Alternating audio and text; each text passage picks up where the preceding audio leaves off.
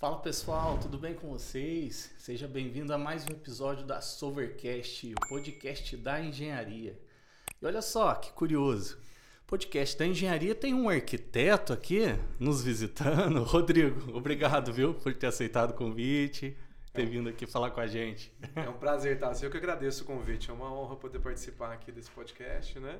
E vai ser um prazer estar aqui conversando com você, trocando uma ideia sobre esse mundo que colide, né? Colide, tem, né? Tem é, a ver, né? Coexiste, né? Não tem como um sobreviver sem o outro, né? É verdade. Pessoal, Rodrigo, arquiteto, né? Tem uma, um escritório de arquitetura, a Soul, né? Soul Arquitetura, Engenharia Residencial. Eu eu gosto de chamar de amigo porque a gente já pega aquela intimidade, né, Rodrigo? Não tá sei certo. se eu posso chamá-lo de amigo oh, já. Com certeza, com certeza, já somos. É. E, e, pessoal, é, eu sempre trago aqui pessoas que têm muita relevância para mim, na minha vida, na trajetória, né? E antes de começar a sua apresentação, Rodrigo, uhum. você se apresentar para o pessoal, falar da sua formação, né, Do, da sua trajetória, eu não poderia deixar de também homenageá-lo, né? Porque Obrigado. assim, é, a gente, eu acho que acredito que todo mundo que tem um sonho de construir uma casa, de ter a casa, né? Uhum. É, é, meio que a casa, a construção da casa, o arquiteto, né? Sim. Ele é tipo um pastor ou um padre, assim, que o casal ele tem aquele sonho, não, eu queria que aquele arquiteto, né? Ou aquela arquiteta, ou aquele padre, né? Aquele Sim. pastor faça o meu casamento. E assim, com você não é diferente. A gente passava né, nas obras ali que tinha metálica e tudo sim. mais, olhava as plaquinhas sua da sua esposa, né? Sim, sim. Uma placa já diferente. Aliás, uma personalidade forte do Rodrigo, gente, é, é inovação, é o diferente, né? Então, assim, é, eu sou um grande fã seu. Eu já te falei isso algumas vezes, né? E agora fica gravado aqui, né, para evidenciar. eu sou um grande fã seu e espero que um dia é, você possa vir, né? Quem sabe, se Deus abençoar, fazer a minha casa, né? Quem sabe não, né? Ah, com certeza, tá? Isso é uma honra. Primeiramente, eu fico muito lisonjeado, né? Pelo seu elogio. Muito obrigado mesmo. E com certeza será uma honra, né? é isso aí.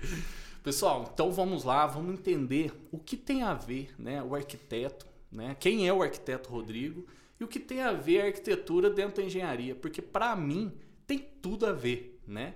E o Rodrigo, pessoal, ele tem uns traços de engenheiro nele, assim, pelo que a gente trabalhou algumas coisas, né, Rodrigo? Sim, sim. Pô, o cara manja de elétrica, o cara manja de fundação, o cara manja de tudo, né? E agora, ultimamente, a gente trabalhou meio junto no projeto de metálica, né? Sim. Né? Então, assim, é um cara versátil, né? E eu queria entender, Rodrigo, né? Da onde que veio a arquitetura, né? Se essa é a única formação tua, se você tem especializações, você pode contar para a gente um pouquinho dessa experiência pessoal e profissional sua? Claro, Tarson, claro. É, primeiramente sobre o arquiteto que você perguntou, quem que é essa pessoa, né? O, o arquiteto, na verdade, ele, as pessoas falam assim, ah, o arquiteto ele não é um especialista. O arquiteto, a princípio, ele é um generalista para poder atender né, a, as necessidades, os desejos das pessoas. Uhum. Isso envolve muitas especialidades, né? Sim. Então, por isso que o arquiteto acaba tendo que saber um pouco de cada coisa ou muito de cada coisa, né? Ele acaba se tornando um generalista. Ao, com o passar dos anos, é lógico, ele vai se especializando e cada vez mais uhum. ficando expert, né, em certos assuntos que é, no caso meu, assim, com o passar desses anos todos, né, uhum. fui adquirindo conhecimento, técnica, através de experiência de projetos, experiência na obra mesmo, experiência uhum. com pessoas, né, é, algumas vezes aprendendo, algumas vezes ensinando, Legal. mas é um conjunto, né, é, de, de, bons relacionamentos, de boas experiências que, que formam um arquiteto, uhum. um ser assim que é um generalista, né? Mas que tem que ter uma, algumas especialidades. É, na minha opinião também, eu não sei se cabe, mas é um artista, né? Tipo assim, o arquiteto ele, uhum. ele tem muita questão da, da arte nele, né? Assim, da, da beleza, né? Do, sei lá, da, da história, de conseguir transformar alguma coisa em uma história, né? É meio Sim. que o trabalho de um artista também, pode considerar assim? Claro, acaba, acaba sendo, né? É. Porque tudo que é, é desenvolvido pra, para o ser humano, né, ele tem que ter um porquê, né? A gente não Sim. chega, aqui está a sua casa, né? tá aqui, pode entrar, né? Não, todo, todo, tudo que a gente é, conversa com, com o cliente, com as pessoas que vão morar lá, tem que ter uma história. A gente tem que Exatamente. desenvolver, saber, não só entender dos gostos, né? Uhum. Mas trazer um porquê de cada item. E o ser humano é assim, ele quer saber, né? O porquê das coisas, é, né? É verdade. É. E para isso a gente usa muito da, da beleza, dos entornos. Esse lado artístico vem justamente para poder agradar o, o ser humano, né? Uhum. Fazer aquele, aquele aconchego, aquele desejo, aquela expectativa de ver o bonito, né? Não Exatamente. só a, a parte Técnica, técnica. é. Exato, né? Porque no final do dia a gente quer se sentir bem, né? Uhum. Então, então é isso, né? Que legal, tem cara. que ser, não. né? E você sabe que é, eu sempre tive muita vontade de fazer arquitetura, né? Pelos percursos da vida, né? Pela a trajetória como desenhista, projetista, isso me empurrou muito pro lado da mecânica, né? Legal. Mas eu sempre tive assim muita admiração, né, na arquitetura, nos desenhos, sempre achei bonito. E eu admiro muito os arquitetos, sabe? Eu até trabalho pouco, né, com, com arquitetos, que a gente faz um trabalho mais assim de estrutura metálica mais para galpão, mais para inspeção, né? Sim. Pouco residencial, né? E Hum. o trabalho junto com o arquiteto ali, penso eu que seria no residencial, né?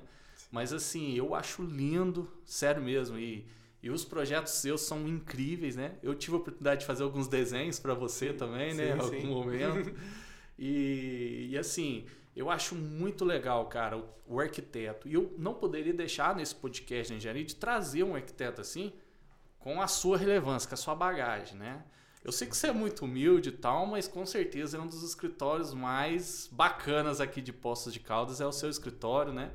Você tá em todos os condomínios aí, onde passa vê placa do Rodrigo, da Vivian, né? Da minha Sua esposa, sim, esposa, sim, sim, da, da filhinha, como é que ela chama? A Ayla. Ah, ela manda um oizinho pra, pra Vivian. Legal, Ayla. Ayla. aí, ó, o homem tá aí, Vivian. Obrigado por emprestá-lo. Tá certo. Mas, ô, Rodrigo, como é que foi esse começo, né? Por que arquitetura?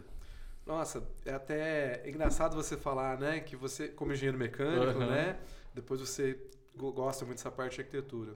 E assim como você, na verdade, quando eu, quando eu cresci, crescendo e tudo, né, Uhum. na verdade eu queria ser engenheiro mecânico. Olha só. Coincidência não. Coincidência. Então, eu comecei até, inclusive, a minha faculdade, eu tenho uma formação de engenharia mecânica. Hum. Olha que engraçado. É, bom, primeiramente vamos começar de onde surgiu tudo isso, Uhum. né? Quando eu tinha lá os meus, meus 18 anos, eu decidi mudar, na verdade, uma mudança até de país, né? Hum. Eu, eu terminei o tiro de guerra e jovem, né? Uhum. Aquela buscando perspectivas, o que, que, vai, o que, que eu vou fazer próximo e tal. Aham. E surgiu uma oportunidade para mim é, ir para fora do país, né? Para os Estados Unidos. E eu acabei indo para lá. Isso tinha 18 anos e tudo, né? Não necessariamente ia para estudar também, Uhum. mas a princípio estudar a língua inglesa, né? Uhum. E, e trabalhar, né? Já buscando perspectivas, né? Sim, claro. Aí dei muita sorte, conheci pessoas muito boas assim que me auxiliaram e acabei é, prestando um vestibular e entrando para a faculdade de engenharia mecânica. Olha Esse só. foi meu começo, Isso você acredita? lá nos Estados Unidos? Isso, lá nos Estados Que Unidos. show. Aí entrei Gente, lá. olha que legal. É, que co... E é isso. Eu costumo falar isso. A gente não combina nada, né, Rodrigo? Não, É, não, tem, não. não tem, a gente não combina nada aqui. É um bate-papo, né, de um fã, né, para um cara assim que é, é, é show de bola, né? Você vê que É. tem, a, tem a ver, né, as Nem nossas sei se você trajetórias. sabia disso também, Não sabia, né? não, Mas cara. uma coisa eu não sabia que eu tinha. Que legal. E acabei entrando na, na Universidade de Engenharia Mecânica e tô lá estudando, depois de dois anos estudando Engenharia Mecânica, né? É, não sei se aquele sonho de criança veio, né? E a gente. eu continuei ali. Mas aí, é, no mesmo edifício, né, também tinha o departamento de, de arquitetura. Hum. E eu comecei a frequentar. Tinha alguns amigos e tal, comecei a frequentar. E cada vez mais aquilo batia forte. Falei assim, nossa, parece que a engenharia mecânica é muito legal e tudo. Mas a arquitetura batia mais forte mesmo, né? É. Aí falei assim, nossa, peguei um dia e falei assim, quer saber? Vou lá conversar com, com com coordenador, coordenador ah, né? tá. E tal, e ver o que, que são. O que, que vai acontecer, o que, que pode acontecer nessas mudanças, Sim. né? O que, que eu tenho a perder, mas o que, que eu tenho a ganhar, né? Uhum. E, e acabei fazendo uma transferência para o curso de arquitetura. Ó, depois de dois anos, né? Eu tava mais, mais três anos eu formava, né? Exatamente. Mas eu falei assim, não, nunca é perdido, né? A gente fala, tudo que você estuda, né?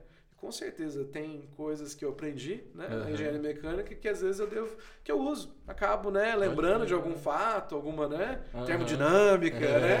A gente acaba usando alguns, alguns assuntos assim, né? E acabei entrando na faculdade de arquitetura. E realmente legal. foi, foi uma decisão mais acertada, E né? nos Estados Unidos. Tudo isso nos Estados Unidos, isso na, na Universidade da cidade de Nova York, que é Que onde que eu legal. estudava ali, né, na CUNY.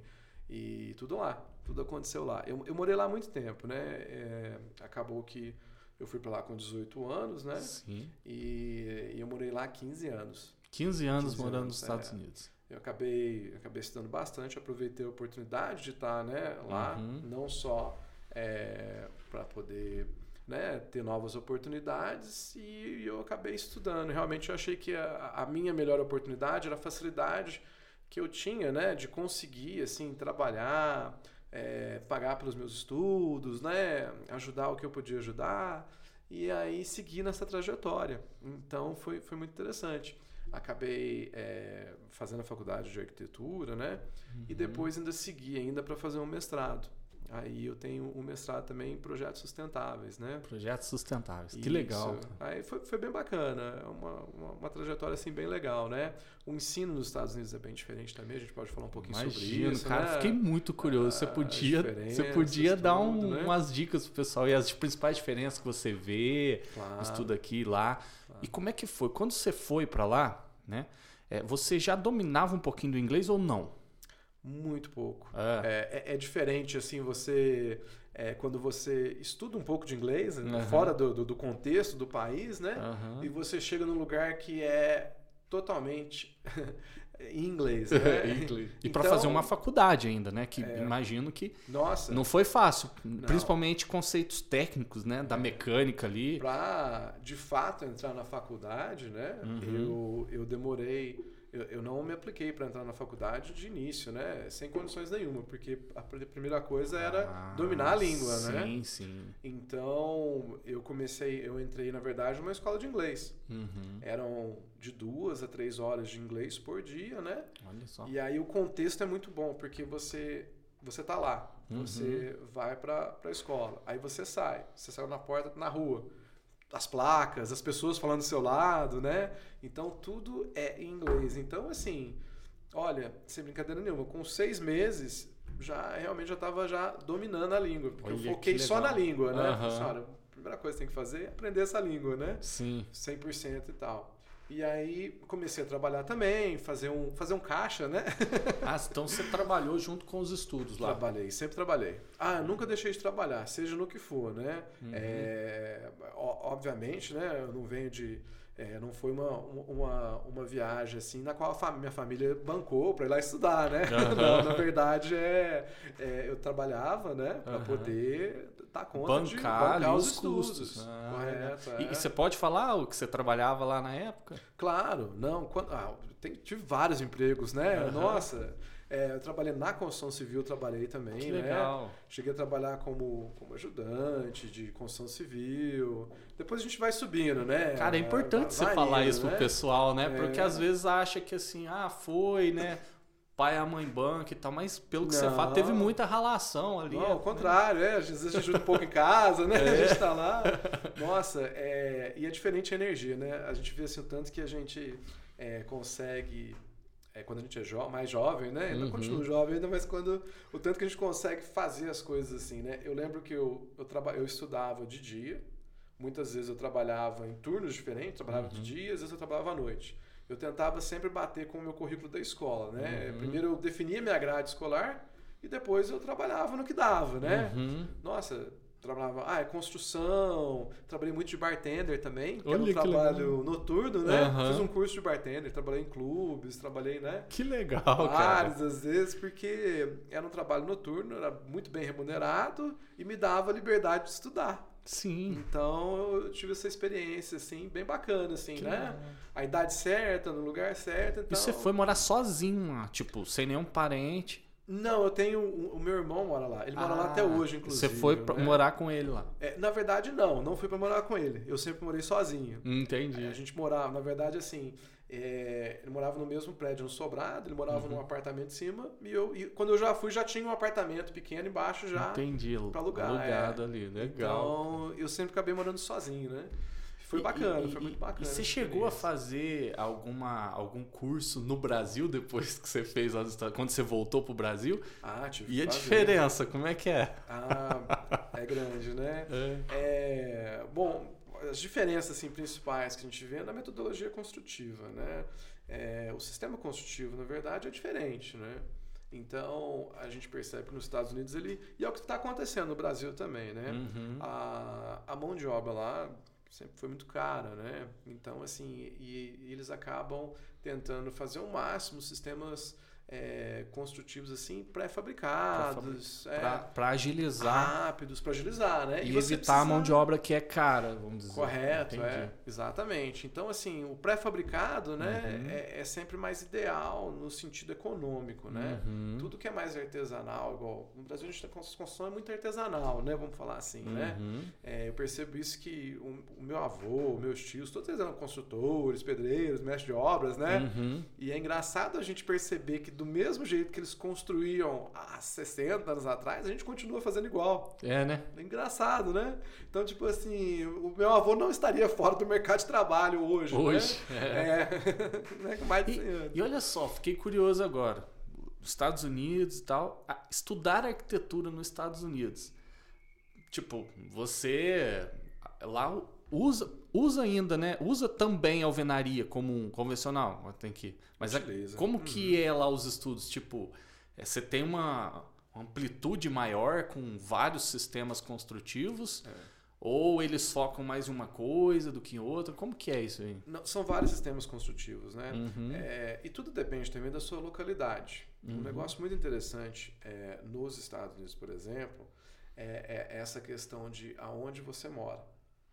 Porque a, a, a divergência climática lá é muito grande, né? Uhum. A gente tem, por exemplo, você pega aí a Califórnia, que tem né, temperaturas mais elevadas, verão, e aí você vai para Nova York, você tem uma época de muito calor, mas tem uma época também de neve, de Uhum. frio, né? Então, para falar a verdade, inclusive, tá, existe a questão de onde você pode atuar como arquiteto, dependendo de onde você se forma. Ah, é? Lá nos Estados Unidos tem essa questão. Tem isso também. Então, por exemplo, eu me formei em Nova York, a minha licença para trabalhar como arquiteto, ela funciona naquela região ali, com aquela versão climática. Olha só. Correto? Se eu for para Flórida, por exemplo, ou para Califórnia, eu tenho que ter novos estudos. Que legal, né? cara. Você pega um- diferente, diferente. cara? Você pega uma região que tenha furacões, né? Você tem que entender dessa, dessa diversidade, né? Dessa, Hum. dessa questão climática para você é projetar os- de acordo. Os sismos, né, que a gente fala. Sismos também, exatamente. Né? Aonde tem neve, né? Você tem que projetar também abaixo da linha de congelamento ali do solo, né? Exatamente. Então você tem que ter esse conhecimento para atuar. Então a questão de trabalho é, com relação à arquitetura e engenharia nos Estados Unidos é diferente do Brasil, né? E, e começa assim: você se formou, você não é um arquiteto ou um engenheiro, você é formado. Uhum. Como advogado no Brasil, né? É uma questão que eu Uhum. vejo muito interessante assim. Você se forma em direito e aí você presta a OAB para você virar Pra poder passar pra atuar como Correto, advogado. aí né? sim, né? Você é, É. chamado, né? É a mesma situação nos Estados Unidos, mas para muito mais é, assuntos, né? Como da arquitetura e da engenharia. Olha só, que legal. Então, quando você se forma na arquitetura, é até muito complicado tirar a sua licença, né? A princípio. Porque você se formou como arquiteto, você precisa prestar um exame. Né? Fora, Uhum. Para, vamos dizer, para o CAL. Né? O CAL iria lhe mandar um exame. Uhum. Só que para você prestar o exame, você tem que se qualificar. A sua formação na faculdade não é qualificação suficiente, mas é um dos requisitos. Uhum. Então, assim, além da, da faculdade, é, eu vou te falar, não sei se mudou hoje, né? Mas eu vou te falar o que eu me lembro que era na minha época, Que né? legal, eu tô super curioso. Talvez não tenha mudado muita coisa, né? Eu preciso dar uma atualizada, né?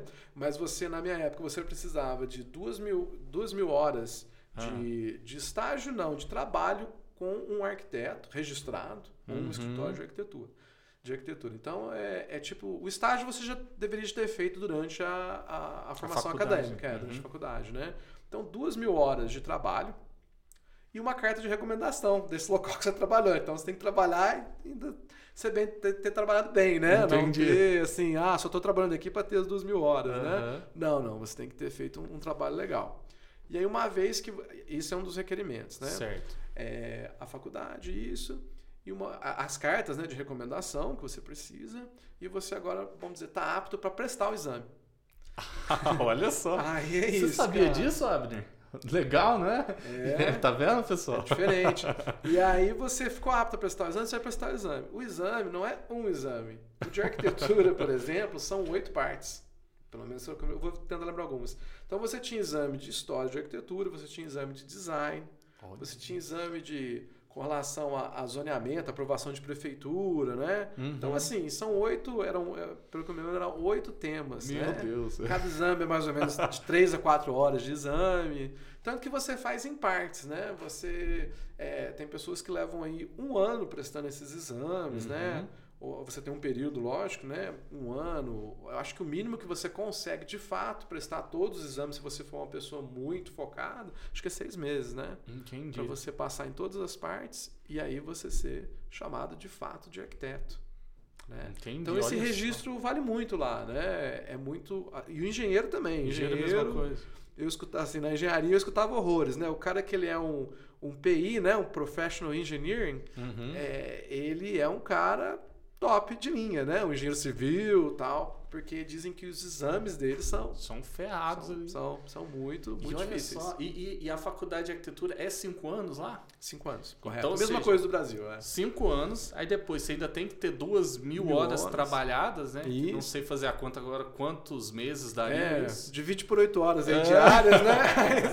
tem que né? trabalhar E tanto. mais ainda oito exames um ano, vamos falar. Ou seja, você vai formar é, cinco, seis, até sete anos para você, você ter ali o seu registro. Ah, sim. Depois de, desde quando você entrou na faculdade Isso. até você de fato ser um arquiteto registrado, sim. ah, pelo menos uns sete anos. Pelo menos. Olha só. Ou mais, né? Ou até mais. Olha né? só, né? Eu, desculpa interromper a sua apresentação, é que é, é, um assunto interessante, legal, né?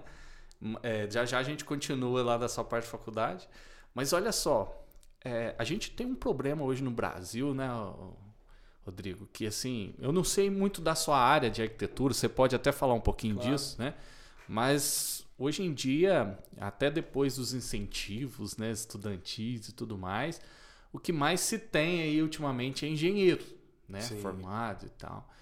E assim, a gente vê muita coisa sucateada. A, a RT, por preço de banana só por assinar um documento, porque precisa, sem nenhuma análise, nenhum estudo e tudo mais, né? Então, assim, talvez, né, se o Brasil tivesse uma postura, né, igual... Por isso que é um país de primeiro mundo, né? As coisas são levadas muito a sérias, né? Claro. Com rigor, né? Com seriedade. Pô, talvez se isso tivesse no Brasil, a gente teria menos mortes por acidentes, né? menos, menos prédios caindo, né? Menos. O claro. que, que você acha disso? Existe esse tipo de problema com o arquiteto também ou não? Olha, Thaleson, é, não é do meu conhecimento, uhum. mas eu não vou dizer que não existe, porque uhum. né, a gente sabe que é, às vezes em todo mundo, né, país de primeiro mundo ou não, sempre tem gente de má fé, né, em qualquer situação. Mas assim, é, eu nunca ouvi esse tipo de incidente. Uhum. Nunca nem ouvi. Igual que a gente ouve, sabe, tem conhecimento, né? Exatamente. Ainda conhece alguém que faz, pior ainda, né? é verdade. De, tão, de tanto que às vezes chega a ser, né? É, é muito. É... Você pode falar muito prostituída o mercado da engenharia, né? Sim, infelizmente sendo, no Brasil. Não é, é, só local, é no Brasil. É. Então, assim, isso é. Essa valorização que existe, é lógico, é fruto nos Estados Unidos, é, uhum. fruto de de conselhos muito fortes, né? Uhum. De, de pessoas que advogam pelos arquitetos, pelos engenheiros, né? Pessoas atuantes e fortes, uhum. de leis que se fazem valer, né? Olha a só. fiscalização é muito rigorosa, né? E, e outra, mais uma coisa ainda, lá nos Estados Unidos existe uma coisa assim que você, tudo você tem que ter um seguro, né?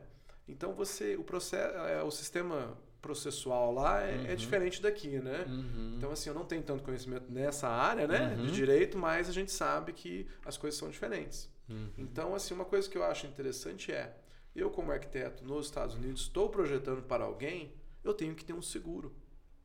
Porque se porventura o meu projeto houve uma falha de projeto que causou um prejuízo para essa pessoa, né, e não foi uma falha de execução, foi uma falha de projeto, eu tenho que poder pagar esse prejuízo através de um processo, né, e tal. Como que eu vou pagar? Às vezes eu estou projetando para pessoas que têm muito dinheiro, né? Então eu tenho que ter um seguro. Olha só. Um seguro. E esse seguro, como um seguro de carro, né? Então é um seguro civil que, é, no caso de houver um, uma questão assim, as pessoas vão te acionar, né? E tal, e aí você tem que Uhum. responder. Olha que processualmente. dica legal, né? Você Então, sabe que você hoje- imagina eu assinar uma RT para né? Pra uma questão. Não existe, não tem nem o porquê, né? É. Esses seguros são caros, né? É, É, exatamente. trabalho caro. Então... Existe, né, algumas seguradoras que têm esse seguro. Não sei se você já andou, se você tem, se você já andou pesquisando. Sim, sim. Que é esse tem sim. seguro de responsabilidade civil, né? Correto, isso É. mesmo, é. Mas pelo que eu andei estudando um pouco, se puder, se você souber um pouco mais também, puder falar pra gente, né? Andei estudando é apenas custas advocatícias. Não tem custas, por exemplo, vamos falar que se houve um problema estrutural ali de um projeto, problema de projeto, alguma coisa, e tem que haver um ressarcimento, sei lá, de um material, de uma mão de obra para recomposição, tudo mais. Pelo que eu entendi, esse seguro não cobra esse tipo de coisa. Ele cobra apenas custas advocatícias, né, de todo Sim, o processo. Você tem mais informação sobre isso? Aqui não, não tem. É, né? Não, aqui no Brasil, eu, eu sim, eu entendo que tem seguro civil, mas esse Uhum. seguro pode ser feito por qualquer profissional, né? Uhum. Médico, dentista, Isso, mas é. eu não tenho assim muito conhecimento, né? Seria É. uma coisa bacana para realmente Sim, ter, né? é. Aqui. É que lá é mandatório, né? Mandatório é da seguinte forma: se eu vou te contratar, eu não vou te contratar se você não tiver um seguro, inclusive um construtor. A gente Uhum. vê esse problema aqui no Brasil às vezes. Ah, e- e é muito comum, né? A pessoa vai e contrata um. Assim, com a área profissional, a gente fala assim do profissional, uma pessoa que se preparou, né? Vamos também valorizar um pouquinho, né? Claro. A pessoa se preparou ali os seus cinco anos, né? O arquiteto, o Uhum. engenheiro.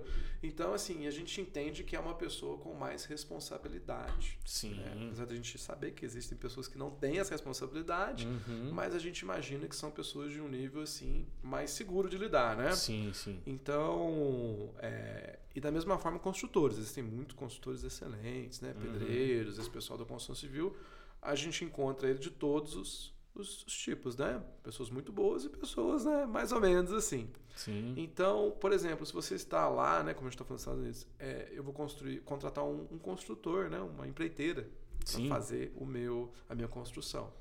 Essa pessoa tem que ter um seguro. Se vier dar um É. problema, ela consegue Ela é ressarcir, resolver ali. Exato, é. E aqui no Brasil, como que você vai, né? O que, que o prejuízo acaba ficando sempre, né? Pro lado do, do proprietário, porque Proprietário. não tem como.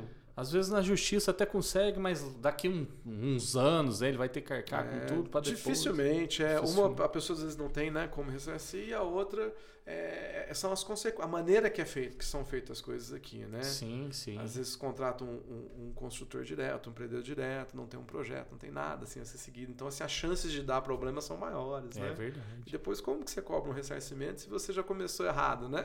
É verdade. Nossa, Então, bem interessante. É, é- é E- difícil. E, olha só, cara, é, você estudando nos Estados Unidos, imagino que é um mundo totalmente diferente, né? Deve ser projetos diferentes do que você faz aqui hoje, que você Sim, aprendeu na sim. faculdade.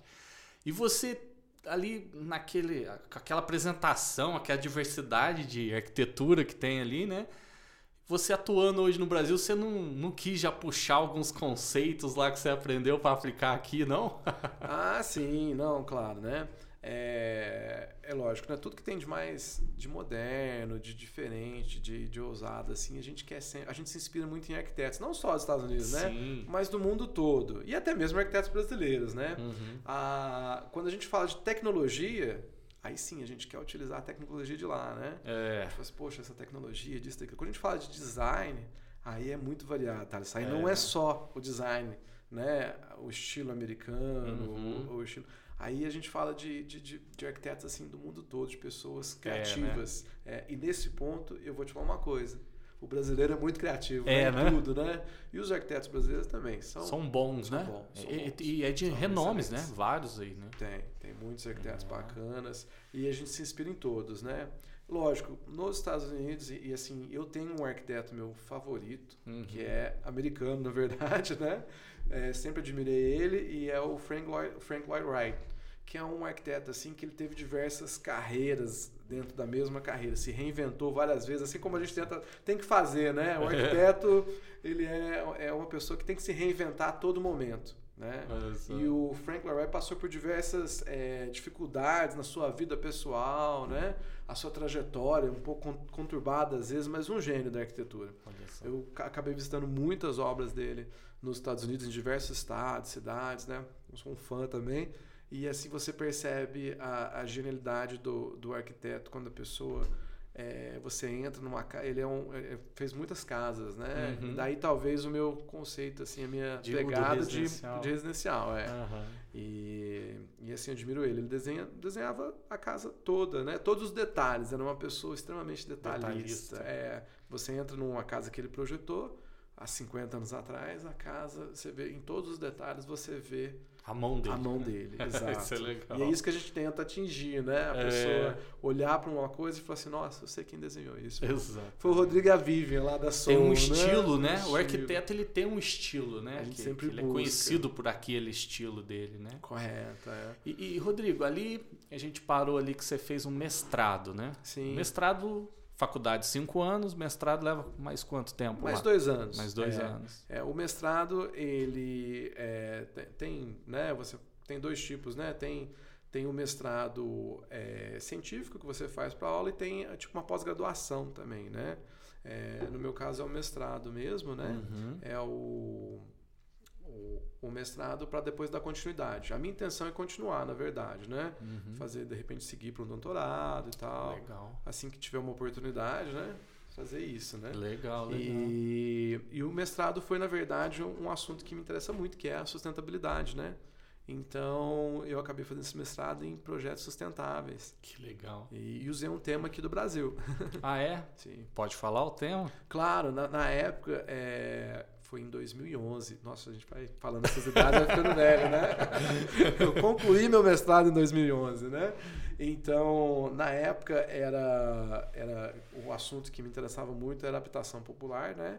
Então, é, o, o, meu tema foi é, casas populares, né? Mas para construtores. É, uhum. ter esse tipo de construção que fosse financeiramente viável, né? Uhum. desse lucro para construtores e fosse uma habitação sustentável, que você pudesse adaptar a ela, né? Que legal. É, foi, foi isso, foi esse assunto. Então a pesquisa envolveu o Brasil, né? É, de lá eu pesquisei, conversei com diversas construtoras, construtores aqui, foi, foi bem interessante, bem né? Legal. E chegamos lá num, num ponto lá. que bacana. show! Mas e aí, depois do mestrado, foram tempo estudando, né? E trabalhando ali. Trabalhando bar, Bartender, é. barman? Sim, bar... trabalhei durante esse período. Eu trabalhei de estudos, né? É. É, já quando eu entrei no mestrado, eu já, eu já trabalhava também e fazia alguns freelances, na verdade, já, né? Uhum. É, fazia alguns freelances de arquitetura para escritórios locais. Que legal. Quando eu terminei a faculdade também eu tive a oportunidade... É, eu estava em Nova York, né? Uhum. Aí até fui até não, não peguei a oportunidade, ah, mas um professor meu me ofereceu um, um, trabalho no escritório dele, um escritório muito bacana e tudo. E, e aí eu resolvi, na verdade, é, não ir para esse emprego, resolvi fazer o mestrado, e o mestrado não era em Nova York, o mestrado era na Filadélfia. Hum. Né? Então, eu tinha nesse período aí, tinha algumas economias tudo, e falei assim, nossa, eu consigo aqui trabalhando ou faço esse mestrado, depois eu vejo o que, que, que, a vida vai, uhum. vai, o que, que vai acontecer, né? Aí comecei a trabalhar de, de freelance, juntei minhas economias todas, falei assim, eu vou pagar esse mestrado aí e vou focar nele. aí eu foquei, né? Você mudou para Filadélfia? É, na verdade, eu, a Filadélfia de Nova York são duas horas e meia, né? Pertinho, Pertinho, é. Aí eu, como eu tinha uma vida toda ali em Nova York e tal, né? Eu acabei alugando um quarto, com, com, fiz uma amizade com o pessoal lá que também estava prestando o mestrado, né? Tinha um amigo uhum. meu da Índia, um arquiteto indiano, né? que legal. Muito amigo meu a gente fez uma amizade bacana, a gente acabou alugando um, um, apartamento lá e eu ficava lá durante a semana, segunda a sexta, né? Uhum. E na sexta eu voltava para Nova York, né? Para minha vida pessoal de Nova York mesmo, sim, né? Sim. E, e acabei ficando esses dois anos focado lá e trabalhava no que dava, como freelance, prestando desenho de arquitetura. É, nossa, eu fiz muitas coisas, né? Durante esse período estudantil, teve uma época também que eu achei muito interessante que era nessa época que tinha a Amazon, mas não é o Amazon que você conhece hoje. Uhum. Era a Amazon e o Mercado Livre, o eBay, né, lá Sim. nos Estados Unidos. Mas era nos começos, né? Você está falando de 10, 15 anos atrás. A Amazon era exclusiva de livros. Então, era um um e-comércio de livros usados. Como eu estudava demais, então eu tinha muito conhecimento de livros, né? Estudantis. Então eu comecei a comprar e revender livros também pela internet, lá na Amazon, no Mercado Livre. Então às vezes eu, eu procurava livros para comprar, comprar ou ir em livrarias mesmo, cara, comprava mais barato e vendia na internet. Também foi, fiz isso durante um tempo também. Você que acredita? legal. Show. Pra, pra ter Se virava, renda. né? Ah, você se vira, né? E fazia isso quando aparecia uma oportunidade de trabalho no final de semana eu trabalhava. Ah, você precisa de um freelance, de um desenho, né? Um projetista, né? E, e chegou a fazer, Renda. morando lá, fazer aqui no Brasil projetos também? Ou não, desse- não, não, só lá mesmo, é. Eu, eu não tinha nenhum, nenhum contato aqui no Brasil, Aham. né? Todos os meus contatos eram de lá. Então, quando eu morava lá, eu só fazia as coisas lá mesmo. E eu tô curioso. Lá. Que momento você resolveu vir pro Brasil? Então, depois que eu term... justamente depois que eu terminei o mestrado, é, foi mais um momento pessoal mesmo, né? Aham. É, um momento familiar pessoal. Meu, meu avô, ele tava já. Eu sempre fui muito apegado a ele, ele tava um pouco doente já, tava com uma infecção pulmonar. E aí acabou que, conversando com ele, ele falou assim: Ah, Rodrigo, você não vem pra cá? Fica aqui, né? E, nossa, Thales, da noite pro dia assim, isso me pesou um pouco, sabe? É uma questão assim familiar que Uhum. pesou. Eu falei assim: Nossa, eu tô aqui, né? Tá tudo muito bem, tudo ótimo, mas. Nossa, meu avô lá, meus pais, todo mundo aqui, né? Bom, eu morava lá, meu irmão morava, mas assim, né? Pensando assim, foi assim, nossa, né? O que, que eu vou fazer, né? Aí eu parei um pouco, pensei, analisei e falei assim, quer saber? Vou voltar pro Brasil. Hum. E, e assim, né? As pessoas sempre perguntam, pessoas que moram fora do país, né? Elas falam assim, nossa, por que, que você voltou? Como é que você voltou, né? Por quê, né? Você estava tudo encaminhado, uma carreira, tudo certinho lá. E eu falei assim, não, o dia que eu resolvi voltar, eu já não pensei mais no que eu tinha. Eu já parei e pensei assim, eu vou, o que, que eu vou que, que eu vou conquistar daqui para frente, Exatamente. né? E as minhas consequências, né? Que legal. O dia que eu tomei a decisão, eu não olhei para trás, não olhei para trás mesmo. E eu vejo que isso ajuda muito a você a ter sucesso, né, nas suas coisas. Então você tomou uma decisão, eu vou fazer isso, eu fiz. Me mudei pro Brasil. Eu falei assim, mudei mesmo, não vim passear e depois, ah, é, qualquer coisa eu volto. A gente sempre tem essa opção, né? É, É, e parece que quando você tem essa opção, né? fica É- guardado ali, Fica né? guardada, ela te atrapalha. É. Ela te atrapalha mesmo, né? Então eu peguei, tomei a decisão e falei assim, vou voltar. Quando eu voltei, Tarso, eu voltei, eu não pensei duas vezes. Eu falei assim, o que, que eu vou fazer? Nesse meio, nesse, nesses meses de volta, eu já fui me preparando. Uhum. Já fui traduzir os meus diplomas, comecei a enviar para validação aqui, né? Ah, o diploma, diploma lá lá, vale é. aqui. É, ele não vale, você tem que passar por um processo né, de revalidação, né? Inclusive eu tive que. é, eu tinha o mestrado e tinha o meu bacharelado. Para você ter uma ideia, eu consegui revalidar o meu mestrado, porque é, eles estavam avaliando a minha tese, né? Uhum. E já o bacharelado, que é o curso profissional, eles me exigiram que eu cursasse algumas matérias Ah, para poder validar. E eu, por exemplo, meu registro local eu não consigo através do mestrado, eu consigo através do bacharelado. né? exatamente. Então, assim, teve essa adversidade, mas que não, não foi assim, não. Chegou tive- lá, aceitou a, a lei do país, foi, fez. Fiz, né? Voltei, né? fiz, e- fiz. E voltei sem pensar em voltar para lá. Aí isso ajuda muito. Cheguei, falei assim, eu vou abrir um escritório de construção, né? Eu lidava muito com construção lá, no Brasil totalmente diferente, né? Exatamente. E abri uma, uma construtora, eu fazia construções, cara. Foi assim que eu comecei aqui. Olha só. É, foi, foi essa, essa reviravolta. Fui revalidando meu diploma, fui né, é, validando a minha licença também como Uhum. arquiteto, né? E comecei a trabalhar na área de- da construção aqui, em Poços, né? Abri um escritório. Poços de Caldas mesmo. Poços de Já. Caldas mesmo. abri- Você é daqui mesmo, de Poços? Sou, sou natural daqui de Poços. Poços. Cara, que história legal, hein, Rodrigo? Nossa, eu tô super curioso. Eu vou. A gente vai tomar um cafezinho, né? Perfeito. Aí no segunda parte a gente vai entender um pouquinho mais. Que, mas que história legal. Eu acho, acredito que quem tá ouvindo fica muito curioso, né? Porque é, é difícil você conhecer alguém assim que. A gente tem essa curiosidade. Será que o meu diploma aqui vale lá no outro país, né? E olha só, a gente teve o inverso, né? Você estudou nos Estados Unidos, teve que vir ainda assim fazer também algumas matérias específicas, né?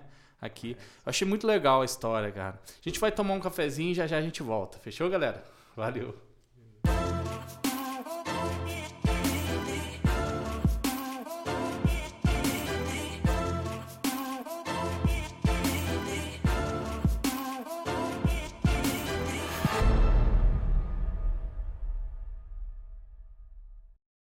Fala pessoal, estamos de volta, segundo tempo. E que história legal, hein, Rodrigo? Cara, eu fico assim, eu que tô aqui fico curioso, fico assim, nossa, que será? Que qual que é o desenrolar? Imagina o pessoal que tá assistindo, né? Porque é uma história diferente, né? Uma formação feita, pô, nos Estados Unidos, né, cara? E aí você vem e abre a sua construtora, podemos Sim, chamar, né? Sim. Cara, e como é que foi? 15 anos lá, né? 15 anos E aí lá, né? chega no Brasil para trabalhar aqui, sentiu muita diferença.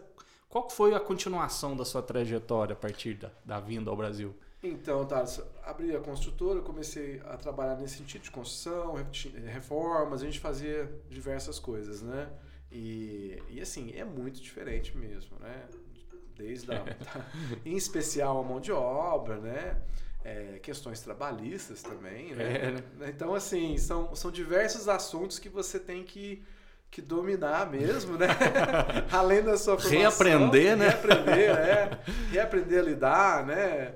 Ah, As pessoas é, culturalmente são diferentes, né? Do que nos Estados Unidos. Uhum. A gente tem... tem a, no- a nossa cultura é diferente, né? Sim. É, então, assim, as questões trabalhistas são diferentes, né? Então, eu vejo muitas, é, às vezes, vantagem, mas na maioria das vezes desvantagens, né? Uhum. A gente percebe que, é, o que eu, minha percepção, né? Sim, claro. Que no Brasil, é, o sistema trabalhista, né? O, é, é muito paternal, né? Eles cuidam de... Vamos supor, o trabalhador, ele tem o salário dele, né? Uhum. E ele tem todos esses, esses descontos de aposentadoria, disso, daquilo, daquilo outro, né? Recolhimentos e tal, que o governo auxilia a pessoa a tomar conta, né? Então a gente vê uma diferença grande disso com relação aos Estados Unidos, né? lá não tem, né? Lá é o autônomo, né? Correto, a pessoa toma conta dessas coisas, né? Então, assim, é lógico, você tem lá, você tem o seu salário, né? Semanal, quinzenal, mensal, seja da forma que for, né? Uhum. É, o sistema de pagamento é um pouco diferente, mas isso daí acho que não vem ao caso. O fato é que você ganha mais, mas você é responsável de cuidar desses, desses itens aí, de benefícios e tal, né? Você recolhe, você, você decide, né? Na grande maioria, o que que você vai fazer com o seu dinheiro. E é claro, e aí você se prepara. Então tem, você vai pagar é, é, aposentadorias particulares ou do governo, você toma essas decisões, né? Sim. eu vejo essa questão é, do americano muito mais organizado, né? Já muito mais preparado, assim. Olha só, importante É. você- comentar isso aí. Você que teve essa experiência dupla né, no país, diferente, né? São, são E- mais planejados, né? É, e eu sinto assim que é, penso que a burocracia no Brasil deve ser maior que lá, acredito eu. Infinitamente maior. em né? questões trabalhistas falando, porque é claro, na Sim. engenharia e na arquitetura deu para perceber que lá realmente é mais, Dinâmico, né? né? Exatamente, né?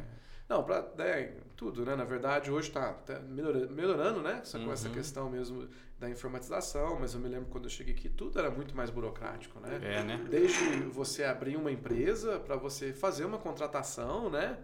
E, e, e seguir todos os passos dentro da, da lei, né? Que você tem Sim. que fazer, não tem como, né? Nem, nem deve buscar de outra forma, né? Exatamente. Mas é, é- a burocracia impede o seu avanço. né? O seu avanço, o avanço até mesmo dos seus colaboradores, né? Exatamente. E tudo, né? Sem falar nos impostos absurdos, né? Sim, tem isso também, né? É. Você deixa, às vezes, de fazer um investimento, de crescer, porque às vezes não compensa, né? Às vezes esse pulo Exatamente. maior, o imposto vai ser maior. Então, não, peraí, né? Por que, que eu vou. É, é incrível aqui no Brasil, né, Rodrigo? Porque É.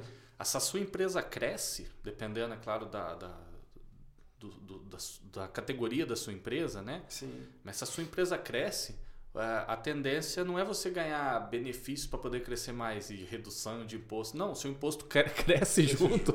É, Não é estranho isso, né? É, tem algumas coisas assim. A questão tributária não é um assunto de domínio, né? É. Assim, para poder. Mas é, Exatamente. mas a gente percebe assim que tem que essa é, toda essa questão tributária, de imposto, né? De, de pagamentos É. não é muito bem, né? E você caiu logo na construtora, que eu acho que é o que tem o maior, Não, pior, né? né, assim, a, a- É. maior gestão de, né, de tudo, assim, Sim. né? E, e é lógico, a gente aprende muito com o sucesso e a gente aprende muito com o fracasso, né? Com certeza. Então, assim, a- realmente ter lidado com, com todos esses funcionários, né? Porque eu tinha funcionários contratados, né? Então, a gente fazia construção civil, construía, lógico, Uhum. obviamente, mas eu tinha também é, todos, na verdade, eu tinha todos os segmentos, né? Pintores, pedreiros, toda essa mão de obra que era contratada, né? Sim. Então, eu já cheguei a ter uma época assim, pintores, eu cheguei a ter, nossa, acho Uhum. que 15 pintores registrados, né? Tinha que ter uma vanzinha para levar o pessoal. A gente pegou algumas obras grandes e tal, né? Mas assim, é, você tem que ter essa experiência, né? De sucesso, Exatamente. algumas vezes, fracasso, muitas vezes. E aí você aprende, você vai lidando, né? E tudo mais. Mas nessa de, de construção e tudo mais, é, aconteceu algo muito bacana. Comecei a trabalhar com alguns arquitetos, né? Uhum. É, entre eles a, a Vivian, né? E eu me lembro direitinho, a gente, ela tinha um, um, um projeto de uma clínica, que ela tinha feito o projeto, e aí a gente se conheceu, né? E tal, e eu- iria fazer a, a, a obra, a A execução, execução da clínica. correta dessa clínica. E foi aí que a gente se conheceu, começou a se conhecer melhor e tudo mais, né? Então, deu tudo certo. que na romântico, execução da obra, né? Aí a gente falou assim, olha, é que legal, né? Tá dando tão certo, né? Vamos, vamos, vamos tomar um café aí, mas fora do horário comercial, né? A gente conversar. Fora do né? expediente. Fora do expediente, né? E aí aconteceu que, que realmente né, foi uma parceria muito boa, né? Profissionalmente. E aconteceu também, né? Romanticamente, da gente se, começar a Olha sair mesmo, né? E tudo. E aí chegou um, um ponto assim, a gente tinha os dois escritórios, eu tinha o meu escritório separado, Uhum. o escritório dela, né? E a gente falou assim, olha, parece que não tá. A gente acho que a gente está trabalhando tanto junto, né? Você passava nas obras assim, tinha as duas placas, né? A placa do escritório dela e a minha placa, né? Do meu Sim. escritório e tal, né? Então, eh, as pessoas até comentavam, ah, que legal, né? Tem as duas plaquinhas, todo lugar tinha as duas placas, né? E a gente falou assim, ah, vamos unir o escritório, né? E aí em 2013, 2012, a gente pegou, né? E, e resolveu abrir um escritório juntos. Criamos Legal. um nome e era, e era Conceitos, escritório de arquitetura, né? É, que eu conheci. Que você conheceu, É, exato, né? é. Conceitos. A gente abriu a Conceitos. E, e tivemos. A, a Viva já era uma arquiteta de sucesso, já era uma arquiteta renomada aqui na cidade, Uhum. né? Então isso é, é muito bacana, né? Muito importante também, porque aí se uniu, eu estava começando a carreira, acabou que a gente se uniu, então alavancou os dois de uma forma maior ainda, Que né? legal. acabou tendo um, um, um, um alavanque assim maior, né? Tanto na carreira dela quanto na minha, né? Uhum. Uniu os conhecimentos assim e foi bacana. E aí a Conceitos a gente começou a inovar, começou a fazer muitas coisas diferentes. Aí já era duas cabeças assim, de pensamentos diferentes, Sim. mas Com com, o mesmo objetivo, com diferentes. experiências diferentes, é, mas com o mesmo objetivo, É. né? De trazer projetos inovadores, de qualidade, né? Superar a expectativa do cliente. Sim. E, e então, assim. Foi bacana. Foi bem bacana, né? Nossa, cara, e assim, é... vendo você falar assim, né, contar essas histórias e tal, é, eu passo a admirar ainda mais, né, que eu já, eu sempre fui fã dos teus projetos, como eu falei, a gente passava nos residenciais aí, via sempre a plaquinha de vocês dois, né, juntos, né, que a plaquinha de vocês é, acho que é uma marquinha de vocês, né, Tem a nossa foto, né? a foto de você, identificar, que já é né? diferente, né, Sim. Olha só pra você ver como que a pessoa pode inovar em algo tão simples, né? O pessoal que tá aí, né? É, assim, porque a- a- agora uma opinião né, pessoal e Claro. fica de dica pro pessoal, né? É, as, as pessoas, elas tendem a ter mais intimidade, a ter mais sentimento quando envolve pessoa do lado de lá. né? Então, às vezes, você coloca um nome, uma placa com um projeto bonito tudo mais, tudo encanta. Mas quando a- você vê o nome, o o projeto e vê, por exemplo, a imagem, igual vocês dois têm, traz uma questão familiar. Sim. Assim, pô, cara, que legal. E olha a transparência. Eu tô falando por mim agora. Você fala se você teve alguma dessas insights quando você teve essa ideia, né? Pô, se eles estão colocando a cara deles a tapa aqui, bom, não, eh, os caras devem ser bom mesmo, porque eles não vão querer se queimar, né? Porque tem gente que não gosta nem de pôr placa. Tem gente que não gosta nem de tirar RT, você sabe disso, né? Sim, sim, sim.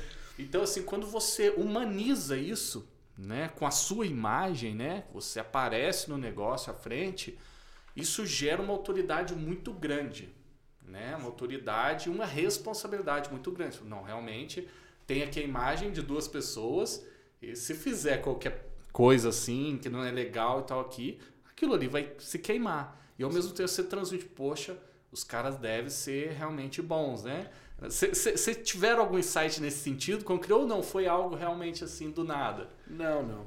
É, a gente queria mesmo ter essa familiaridade, né? Uhum. E exatamente o que você falou aí, né? Ah, olha só, eles estão dando a cara a tapa e tal, né? Diversas pessoas me falaram isso, sabe? Olha que legal. E então tem a ver, não estou pirando aqui. Não, de forma alguma. Foi realmente uma forma de, de né?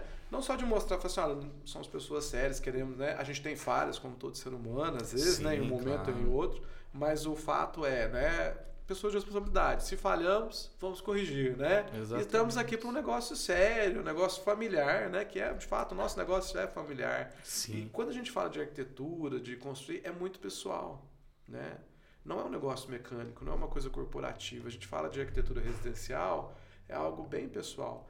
No final do dia, chegou no final de um, de um projeto, a gente acaba sabendo muito da pessoa, né? É, Fica amiga, é como você falou, né? Vira amigo. É, vira né? amigo. É. Então, assim, confidente. Assim, vira confidente. é, você tem que saber da, da, né? do dia a dia da pessoa. Do, então, assim, Sim. quanto mais. Você tem que ter essa empatia, você tem que ser realmente, de fato, se colocar nos sapatos da outra pessoa para fazer aquele projeto ser surpreendente, atender as expectativas, né? Como se você tivesse fazendo, como se você tivesse, não, você vai estar tá fazendo para um amigo, para um familiar, né? Então, assim, essa questão pessoal, essa conexão que a gente tem que ter com o cliente é verdadeira, tem que ser uma conexão verdadeira. Exatamente. Quando não é verdadeiro, o projeto mostra. Você acredita? Exatamente. É. Você vê assim, quando você projeta e você tem a reação da pessoa, é instantâneo. É instantâneo aquilo você apresentou, você teve aquela conexão, você teve aquele entendimento, você conhece a pessoa, você apresenta o projeto, aquilo, a hora você vê o olho da pessoa brilhar. brilhar é. Ou você sente que o olho dela brilhou pelas mensagens, né? Tá na pandemia, né? Nessa é. época de pandemia. Era assim, sabe? Você olhar as pessoas pela tela, pôr a mão na boca, assim, né?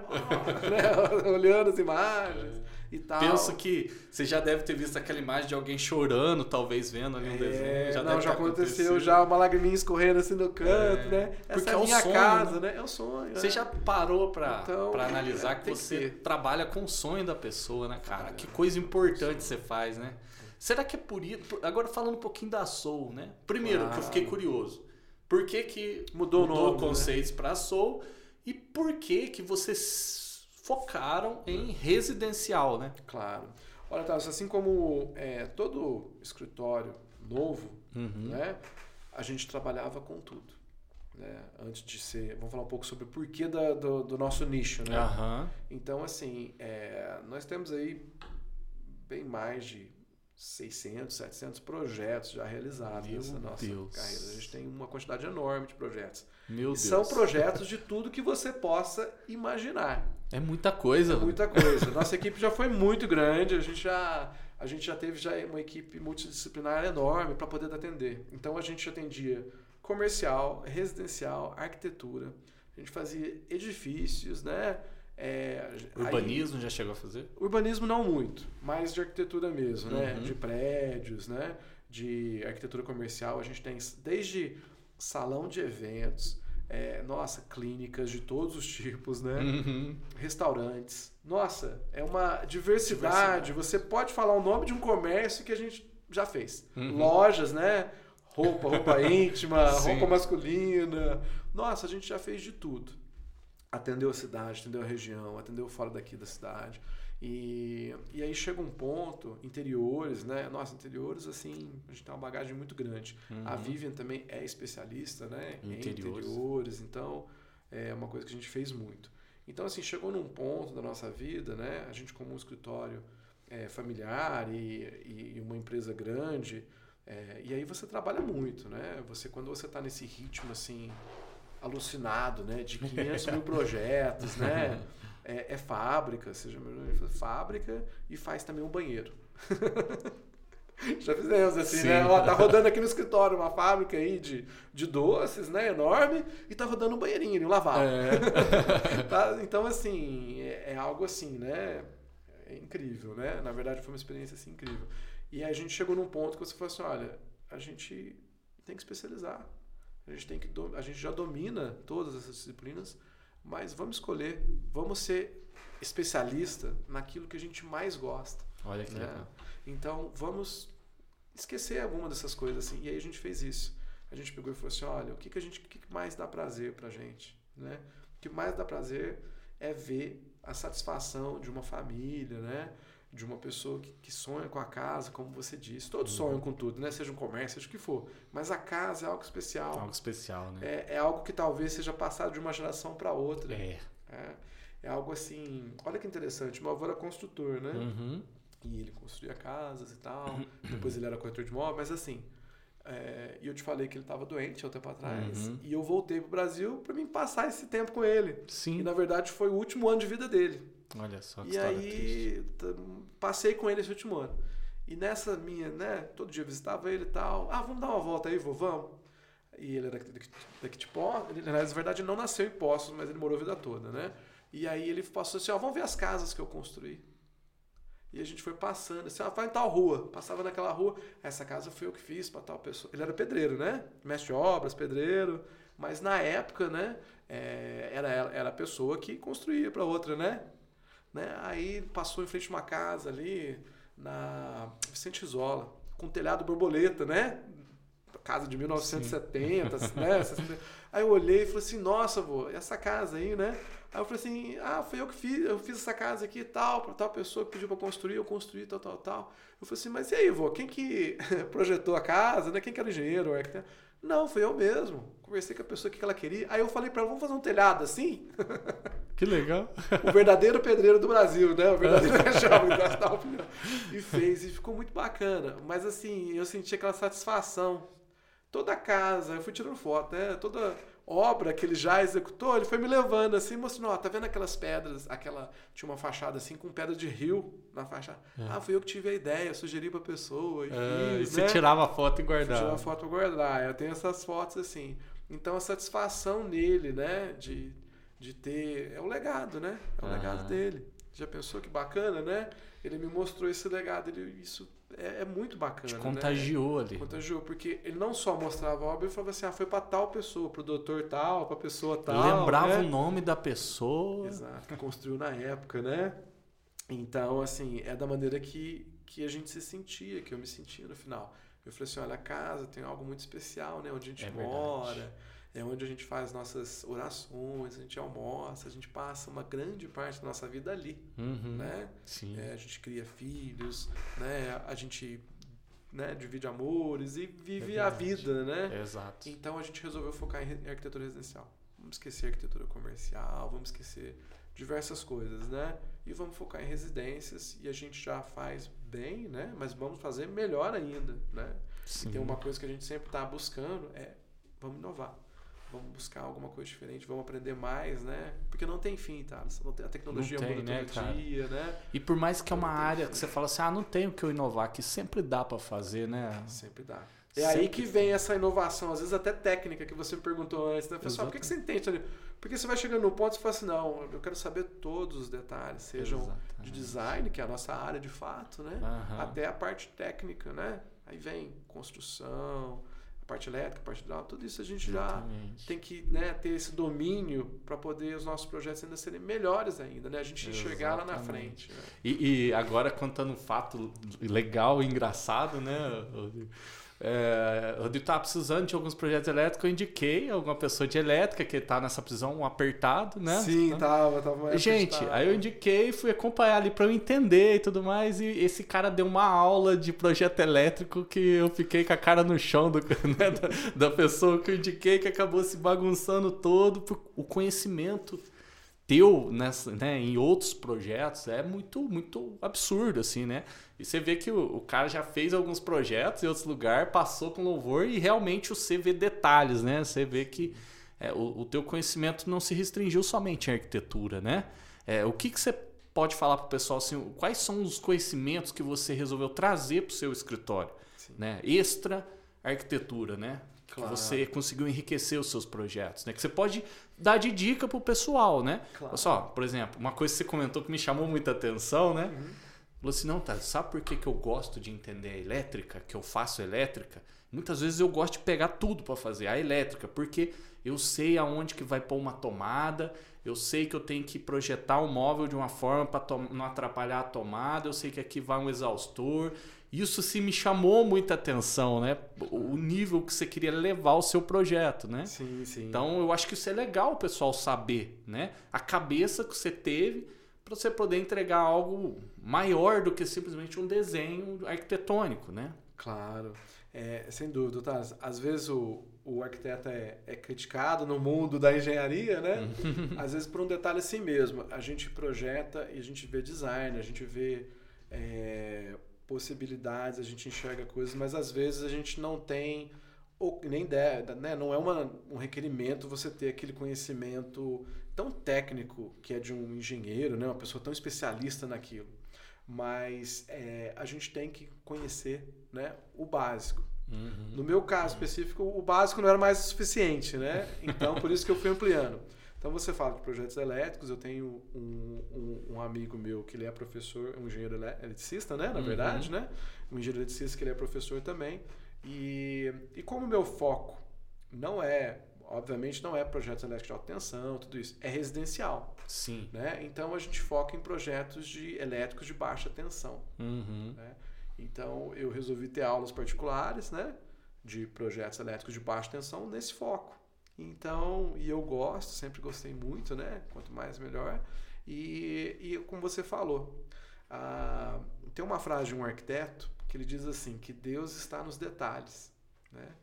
E a arquitetura também está nos detalhes. Então, tudo isso que a gente vem, que eu venho aprendendo de elétrica, de hidráulica, todo esse conhecimento, as de estrutura também, né, de, de obra, ele vem para enriquecer a nossa arquitetura, né? Para que quando eu pensar em algo, imaginar, eu já esteja vendo como vai funcionar desde a sua parte, né, funcional ali, técnica, até a beleza, o que a pessoa vai ver no final. Porque a gente sabe que de- por trás de uma parede, né, tem muita coisa, né? Exato. Não é só. Às vezes a gente só vê a parede, né? Mas atrás dessa parede tem conhecimento técnico, tem hora sem dormir, tem, né? Instalações elétricas, hidráulicas, tem, nossa, uma infinidade de conhecimento, de Sim. pessoas, né? É lógico, o estudo não está focado em uma pessoa só e nem deve, né? Uhum. Mas é como é aquilo que acontece, a gente vai chegando num certo nível, a gente vai tendo mais conhecimento. Então, a minha dica é nunca deixar de buscar conhecimento. O dia que o profissional para de buscar conhecimento, acha que sabe tudo, é o dia que o negócio dele começa a andar para trás. Sabia? Concordo com você. É. Olha que corte bonito, hein, Abner? Ah, mas, ô, Rodrigo, e, e assim, cara, é muito bacana ver você falando isso, porque é, o que você fala, o que você, o que você faz, realmente é o que você projeta, né, cara? E, e eu tive a oportunidade de trabalhar com você, eu vi a seriedade, o nível, né, os detalhes que você faz, né? E, e assim a gente acaba virando mais fã ainda, né? Você sente muita seriedade ali, né? No, no- no trabalho, né? E uma coisa que eu fiquei curioso, né? É o Soul, o nome Soul tem alguma, algum significado, alguma coisa? Verdade, Otávio. Então, por que, que mudou de conceitos para Soul, né?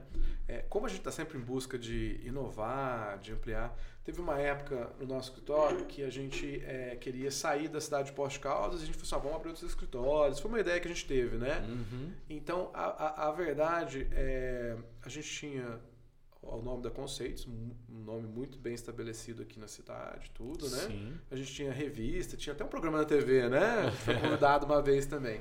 Mas. Inovação em alta. É, e assim como diversas pessoas às vezes abrem um, um- um escritório, dá o seu nome, fantasia, e de repente esse nome começa a explodir e a gente esquece algo muito importante, que é o registro desse nome Uhum. como propriedade intelectual. Né? Sim. Então, no meu caso, é, não tive nenhum processo, ninguém nunca me procurou, não, nada disso. Eu gosto de prever as coisas, né? Sim. Então, eu fui tentar fazer o registro Da marca. Da marca conceitos. E nessa, e nessa buscando esse, esse registro, uhum. eu, eles identificaram que já tinha já um nome, não precisa ser o mesmo nome, basta é, ser parecido, parecido né? Isso, e é. tinha, o nosso era conceitos, mas tinha conceito, que era uma construtora. Inclusive era da construtora, nem era escritório de arquitetura. Uhum. Mas os, as atividades se né, correlacionavam. correlacionavam, uhum. então é, não dava para registrar. Eu poderia continuar trabalhando com conceitos aqui e tal. Mas como a gente sempre pensa que um dia a gente vai né, crescer muito e a gente vai eu decidi é, abdicar desse nome, de toda essa coisa, e criar um novo nome. Uhum. Um nome que tivesse né, um outro conceito, né? A gente partiu para arquitetura residencial, a gente fosse, nossa, essa arquitetura residencial vai ser o nosso novo conceito, nosso novo negócio. Vamos pensar no nome, algo, né? Que, que venha lá de dentro, que venha lá do fundo, né? Uhum. E aí surgiu essa questão mesmo, né? Que vem lá da alma, né? A gente falou assim, nossa, alma, arquitetura, né? Parece que não. E aí, né, de repente, pensamos em soul, né? A nossa, a nossa alma, assim, que é um nome em inglês, né? Mas que significa alma mesmo, né? Porque tudo que a gente faz vem de dentro da gente, vem da, do, nosso, do, nosso, do fundo da nossa alma, né? Vamos dizer assim. Então a gente pegou, eu dei, aí eu fiz ao contrário, dei entrada, né, no nome antes de divulgar, né? Sim. e consegui o registro. Legal. Né? Consegui o registro da Soul e aí a gente partiu para essa, né? Vamos mudar para Soul e tal. E aí que legal, hoje, cara. assim. A ProSolver também conseguiu o registro, né?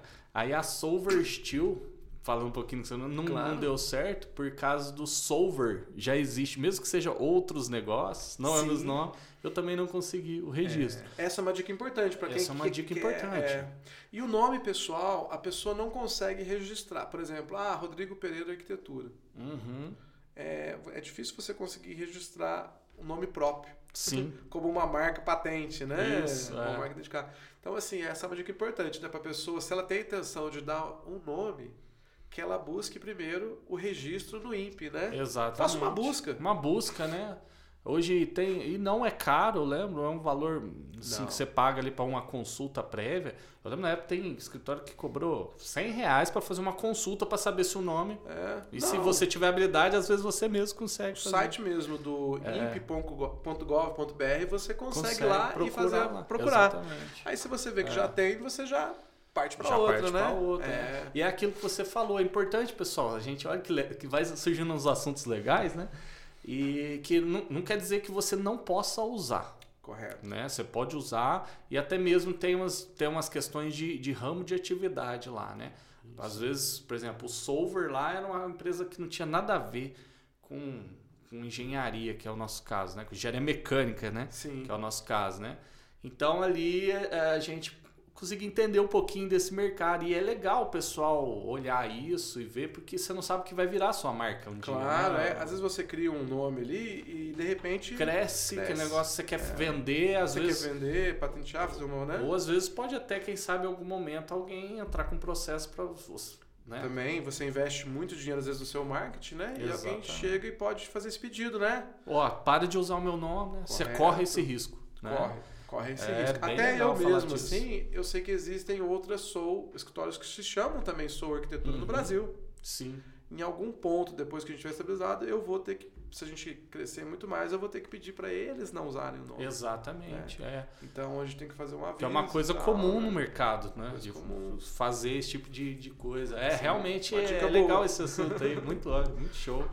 E, e olha só, é, você comentou que já teve. Eu fiquei curioso, porque você falou que já teve até 15 pintores, né? Hum, Vamos falar assim, é, voltando um pouquinho lá no, no- na sua construtora, né? Você tem um número assim de quantas pessoas você, você teve assim trabalhando Ah, de funcionários? tempo? De funcionários ao todo assim? Nossa. Ah, já tive já, não sei, provavelmente 40 pessoas, algo Foi uma- assim, né? É, Foi É, uma que empresa é- grande então. Sim, o que era, era. A gente começou. É, eu tinha até um sócio, começou assim pegando pessoas e começamos a, a, a pegar obra, né? Obras, né? Então, assim, por exemplo, os pintores aconteceu um número grande porque era um hospital que a gente ia fazer a pintura dele. Uhum. Então, até mencionei ele porque foi um número grande, né? Já tinha um tempo para terminar, É, precisava. tinha- é, não, era um contrato grande, Sim. né? Então, assim, aí você tinha que ter um número grande, né? Só que as consequências disso é, é, é muito problema, né? Às vezes você tem que estar muito bem preparado, muito bem estruturado, né? Eu acredito que na época é, eu tinha uma certa estrutura, mas, assim, é, um conhecimento diferente de fora do país, não assim, né? O Uhum. lidar com as pessoas é o, como diria um amigo meu, né? O, maior, o, o recurso mais difícil de, de lidar é o recurso humano, né? então, assim, você pode ter todos os recursos possíveis, né? Exatamente. Técnicos, isso, aquilo, mas o recurso humano é o mais difícil, É. né? E, e- Então- e- e- e trazendo aqui para o seu escritório, a sua, hoje você tem uma estrutura de como que é, quantas pessoas, como que você divide o seu escritório, os trabalhos, para o pessoal que tem essa vontade, né, de Ah, abrir o escritório. Não, claro. Né? ho- Hoje, assim, no, no- no nosso ponto de carreira, né? Uhum. É, aí vamos dizer assim, já mais de 10 anos atuando no mercado, né? Uhum. É, o que, que a gente entendeu? A gente chegou num ponto de muitos projetos. Então, assim, só mais uma, um anterior do que está sendo hoje, né? Uhum. A gente chegou num ponto que a gente não fazia mais obra nenhuma. Eu já, eu já não. Inclusive, assim, de tempos em tempos eu administrava uma obra e parava, né? Entendi. um- Ainda com a conceitos. com a conceitos, correto. Então você, além dos projetos, você também administrava a obra. Sim. E A, a construtora você já, não envolveu Não, mais. a partir do momento que eu uni o escritório com, A com a Vivian? Vivian, e isso foi uma, uma condição nossa também, de não lidar com essa parte muito, né? De A gente- execução. de execução, é a gente tentar mesmo, né? Uhum. É, partir somente para projetos. E foi o que acabou acontecendo. Uhum. Acabou acontecendo de virar, de fato, um escritório de projetos, né? Então, assim, a obra você tem que estar envolvido, né? É um, de vez em quando você, não, você nunca pode parar com uma, Uhum. né? Você tem que estar acompanhando para você saber, para você lidar, você ter conhecimento de fornecedores, de mão de obra, né? Isso é muito importante. Sim. Além da conexão com o cliente, você tem que ter essa conexão com a obra, né? Uhum. Por menor que ela seja, né? Você nunca pode parar no, no mercado que a gente atua, né? Sim. Então, a gente chegou a um ponto que a gente ficou um escritório só de projetos, né? E aí, de vez em quando, fazia uma, uma administração de obra, uma execução. Entendi. E aí chegava a época que realmente eu não dava conta, né? Então, parava totalmente com a administração e ficava só projetos, né? Aí a gente foi também afunilando o nosso escritório, né? Uhum. É, afunilando o que, que a gente ia fazer. E engraçado, tá? São, números não significam, quando a gente fala de negócio, né? Não significam números grandes de escritórios, tem muita gente, tem muito isso, tem muito aquilo. Uhum. Não significa grandes lucros. E Isso. isso a gente só aprende com o tempo, né? É melhor você entregar um produto muito bom, que tenha um valor agregado, né, para a pessoa, do que você entregar milhares de coisas com pouco valor, né, e tal. E você, você trabalha bem mais, você tem que lidar com muito mais pessoas. E isso aconteceu com a gente. A gente foi diminuindo assim o, o, o nosso o nosso nicho, né, para especializar, para entregar um produto superior de qualidade, que as pessoas consigam ver um valor agregado, Sim. né, consigam entender o porquê que às vezes ele custa mais caro do que Mas, com outra exatamente. pessoa, né, mas que elas tenham segurança. E no final, às vezes, esse produto ainda sai mais barato. Exatamente. Né? Cara, Porque- você falou um negócio sensacional que eu falo muito também. Né? Eu conto a história lá no nosso primeiro podcast, eu conto a história, né? Um pouquinho como que a gente. Ah, as quebradeiras da Sim. vida, né? Que já aconteceu. Os altos e baixos, Os altos né? e baixos, né? A Larissa até emociona lá, chora, né? Sabe como é. É, mas assim, é, você, você tocou um assunto im- importantíssimo, porque eu acredito que talvez nesse episódio a gente tenha um número maior de arquitetos, né, arquitetos assistindo. E eu também tenho essa experiência, que tamanho, quantidade de funcionário, quantidade de serviços, né, de projetos, enfim, não quer dizer que realmente é o melhor dos mundos para a empresa, né? Hoje a empresa, para ela sobreviver, e não adianta, existe o coração, existe tudo, mas a empresa para sobreviver ela precisa do lucro, né? Claro. Você pode ser a pessoa mais bonzinha do mundo, mais caridosa do mundo. Se você dá todos os seus projetos, você vai morar, É. né? Você vai precisar da caridade daqui a um tempo, né? Então, a- a- eu tenho muito isso gravado comigo porque eu passei por essa situação, Sim. né? de querer fazer por nome, de querer fazer por status, por ó, eu fiz isso, né? Eu fiz É. esse local e aí você faz por valores que que não trazem lucro para a empresa, né? E às vezes você tem um escritório enxuto, que hoje a ProSolver é um escritório enxuto também, né? Legal, legal. E, e- e focado realmente na qualidade, na, na- no altíssimo nível de entrega técnica, de documentação e tudo mais, pautado em normas, né? E você agregar um valor nisso é melhor do que você fazer 10 para alcançar aquele, né? Sem dúvida. É. uma consequência natural, né? É. Igual eu falei lá no começo, a gente fazia de tudo, né? E a gente foi diminuindo. Não que a gente é, né, trabalhava assim também, né? De graça. A gente Uhum. sempre teve uma noção muito bacana assim, do nosso valor. A gente sempre Sim. isso é importante. Todo profissional tem que se é, reconhecer. Uhum. Né? Quando o profissional não se reconhece, assina uma arte assim para outro, né? Make na faixa, é, ou faz um favor, fica, né? Cobra muito baratinho e tal. Aquilo parece que vai é, continuar, né? Por um tempo e tal. Então, você se valorizou, você criou esse nicho, igual você falou, né? Você vai enxugando tudo assim, você vai, você vai entregando trabalho de, de maior nível, você vai é, realmente se reconhecendo, tendo tempo para você, né? Você já deve ter passado por isso, né, Thales? Você não Sim. ter tempo para respirar. Você acordar antes das seis da manhã e já acordar atrasado. Não sei como é possível, né? Mas eu me lembro de já ter acontecido comigo, sabe? Eu falei assim, nossa, são cinco e meia da manhã, eu estou atrasado. Eu falei, eu estou atrasado pra quê, né? que coisa interessante, É, né? E, e aí você trabalha até meia-noite, nossa, eu precisava de mais umas horas, né?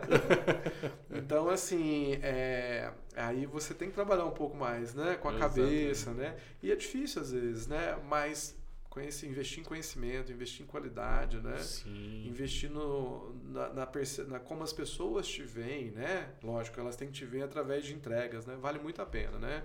Essa questão de fazer um trabalho assim para pegar um nome é muito no começo mesmo de carreira. E a gente sabe que isso acontece, né? Ah, eu vou participar, eu vou né, doar o meu trabalho. Eu, eu, eu, eu, eu me lembro que eu preferi, é, às vezes no começo, alguma coisa assim, pessoas às vezes né, quer te pedir um favor e tal, né? E quer te pagar muito barato. Eu falei assim, não, eu vou doar o meu trabalho, mas eu não vou te cobrar. Não tenho coragem de te cobrar, não tenho coragem de dizer que o meu trabalho vale só isso, né? Então, assim, estou fazendo uma doação do meu trabalho, né? Para te ajudar e, e, no meu caso, para mim agregar no meu portfólio. Sim. Às vezes é melhor, É. né? Do que você cobrar Também acho. muito barato, assim, você fala assim, É. não, não vou cobrar nada.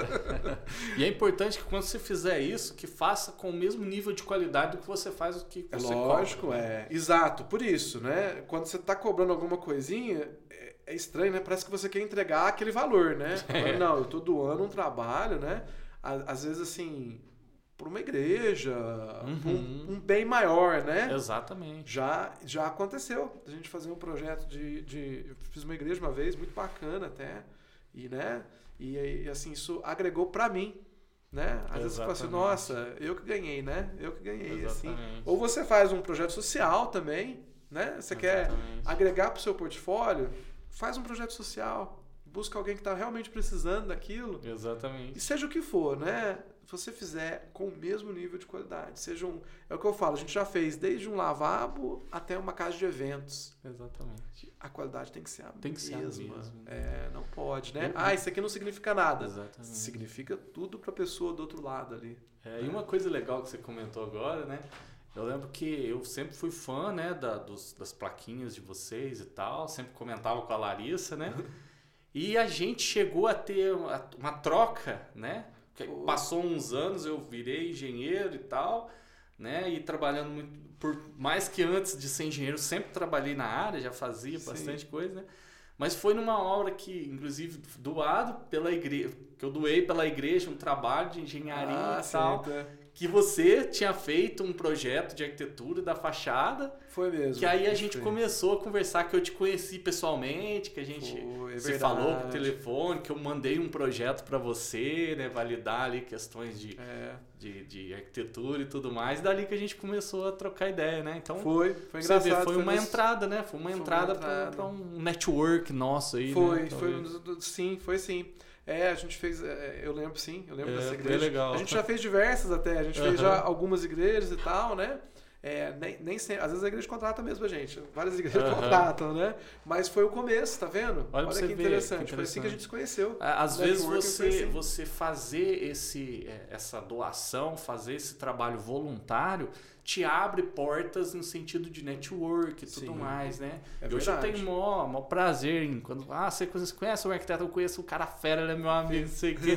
já eu te indico juntos, e tal, né? já trabalhamos, fizemos algumas é. coisas juntos e, e, é legal, né? Isso faz crescer. Essa doação do profissional é bacana. Às é vezes bacana, é. é. uma doação que você faz, tem que ser de coração, de né? Coração. Tem que ser. Bem feito. Às vezes você faz essa doação e você que é o beneficiário. Exatamente. Ou, mas você que tá ganhando, né? No final sempre é, a gente sempre ganha a gente, o dobro, né? três, é, quatro vezes mais. É. A gente nunca faz pensando nisso, mas olha, vou te sempre falar. acontece. Raramente, né? Raramente você faz é. alguma boa ação que não tem volta, né? É, sempre tem. Eu tenho boas histórias disso Sim, também. Isso é, isso é legal. Mas olha só, a gente vai fazer mais uma pausa, pessoal. Toma mais uma aguinha. Já já a gente vai voltar falando um pouquinho dessa inovação. Né, do empreendedorismo nessa área de arquitetura. Eu acredito que tem muita gente que assiste, Rodrigo, que sonha um dia, pô, nossa, eu queria ser grande igual a Soul, né? Queria né, ter essa, essa notoriedade toda e tudo mais, né? E aí, quem sabe o pessoal não pode extrair alguns conselhos aí, algumas dicas suas aí, né, para o, o, trabalho freelance, como que, que você indicaria para a pessoa começar na arquitetura, se filiar a um escritório ali, enfim, né? Mas vamos tomar um cafezinho e já já a gente volta. Valeu, pessoal? Combinado.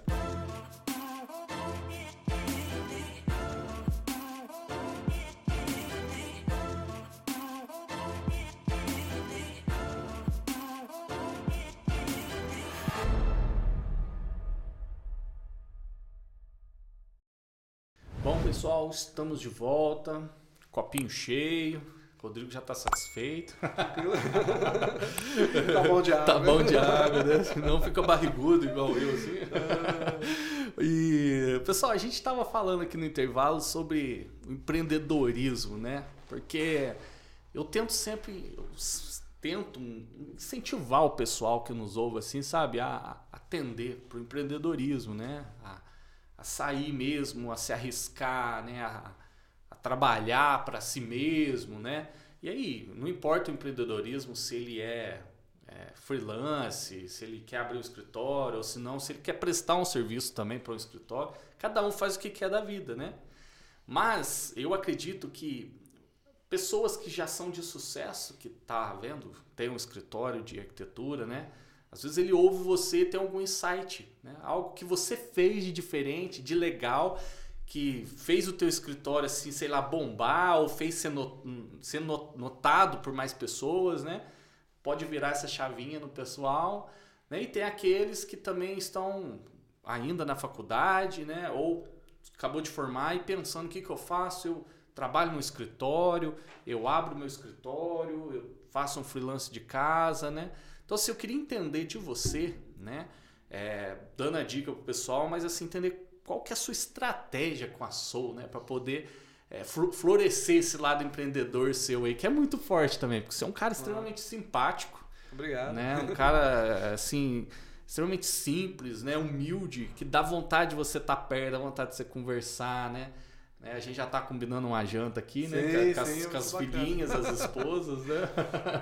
então, assim, é, é, isso tudo é uma personalidade que também a gente... Que já vem da pessoa, muita coisa, mas também é necessário a, a pessoa se portar de, de uma certa forma, né, em determinados momentos ali, no atendimento ao cliente, no cobrar ali os funcionários, às vezes, né? Eu queria que você desse um panorama, né, sobre essa parte de como que é empreender na Soul, né?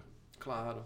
Não, tá, sem dúvida, né? É, porque, assim, existe uma coisa que é a pessoa técnica, né? Uhum. O, profissional, que é o arquiteto, é o engenheiro, né? Uhum. E existe o empreendedor. São pessoas totalmente diferentes, né? Exatamente. E, e é lógico que no ponto, é, a, a, não ser que você realmente tenha um plano de carreira que você vai trabalhar, né? Uhum. Em uma empresa e é isso tudo, né? Você, você é só o profissional. Técnico. Técnico, né? É o profissional, técnico é aquilo, né? O que não tem nada de errado também, Não, né? de forma alguma, conheço várias né? pessoas de sucesso que fez carreira, né? em Claro, empresas. empresas e, e, né? Mandam e são, e tem muito sucesso, né? E são Exatamente. felizes e é isso que importa. No final é a sua decisão, né? Então. Vou prestar um concurso público ou vou ser um autônomo, né? Exatamente. É a escolha da pessoa, né? Exatamente. E no caso do empreendedorismo, que é, na verdade, é o caso, acho que, da maioria, né? No Brasil, as pessoas têm que ser empreendedores, né? Pra sobreviver. pra né? sobreviver, muitas vezes, né? Então, assim, isso aí é onde se colide que é muito importante, né? É, a gente não aprende isso na faculdade, a gente acaba tendo que buscar essas informações por fora. É, como que a gente teve sucesso né, ne- nessa área, né? O empreendedorismo, o negócio, ele envolve a questão técnica, obviamente, né? Esse é o, é o básico, né? Se você não souber o que você está fazendo Exatamente. tecnicamente, não se arrisque. Não se arrisca. É, você tem que ter um- pelo menos uma, uma confiança e o conhecimento do que você está fazendo. Esse é o Sim. básico. Tirando isso, você tem a questão financeira do seu negócio, como ele vai sobreviver, e a questão de marketing do seu negócio, como as pessoas vão saber de você, vão te procurar, né? Como Sim. que você vai se identificar com as pessoas, as pessoas vão te- se identificar com você, com a sua marca, né? Com o Sim. seu negócio. Seja você um profissional freelance, autônomo, ou você tem um escritório, né? É, começando da questão financeira. Tudo tem que ser muito separado, desde sempre, Thaleson. Hoje em dia, é, tem esses bancos digitais que te Uhum. auxiliam muito, são grátis. Né? Uma dica aí, pessoal, né? Legal. São gratuitos tal para quem está começando. Separa suas contas, né? Primeira coisa, o seu negócio é o seu negócio, a sua vida pessoal é a sua vida pessoal, né? Exatamente. Então, é, é muito difícil para o autônomo ter esse controle. Vou até dar algumas dicas, né? Uhum. É, ah, eu não sei quanto que é o meu salário. Primeira coisa, né? Quanto que o meu salário deve ser, quanto que eu devo ganhar para sobreviver. Essa conta é básica. Então, você, uma pessoa, um freelance, uma pessoa que está começando, né? Olha, eu preciso fazer essa conta. Eu tenho tanto de aluguel, né? Eu tenho tanto para me comer, para me vestir e tal, tal, tal. Eu preciso de X por mês. Só que a gente sabe que às vezes você precisa de um certo valor, você não consegue todo mês, né? É aí que você tem que começar a trabalhar. O início é sempre mais difícil. Você tem que separar suas contas para quê? Para ter um, um caixa, um fluxo de caixa. Separe, né? Ah, eu não consigo ter um valor certo por mês. Faça proporcional. Para o seu negócio ter continuidade, você pode fazer uma, uma sugestão minha. Fala assim, olha, o seu salário pode ser 40% do que você tirar naquele mês. 60% é do seu negócio, da sua empresa, para ela crescer. Né? Como você é um autônomo profissional. Isso é uma dica muito válida. Olha que legal. Pega 40% que você ganha. Olha, esse mês eu te fiz 4 mil reais. O seu salário é 1.600. 2.400 é do seu escritório, não é seu. Não vá sair na sexta-feira à noite e gastar esse dinheiro. Para quê? Para que você comece a montar o seu negócio, para que você tenha um, um- um fluxo, né? um caixa preparatório, que você consiga depois melhorar os seus programas, melhorar o seu computador, contratar um estagiário para te ajudar e você possa sobreviver. Por seis meses, se o negócio ficar feio. Né? Essa é a dica Que legal. conseguiu separar suas contas, né? Conseguiu. É, então você já sabe, né? Ó, se, se nesse mês você fez 4 mil, você vai ganhar. mil, No outro mês você fez 10 mil, né? Você vai, seu salário vai aumentar 4 mil, mas não gaste 4 mil, né? Tente juntar Tente da vida pessoal, um é. tempo, separe, né, ali, um né? tempinho, né? Separe vida profissional do seu negócio.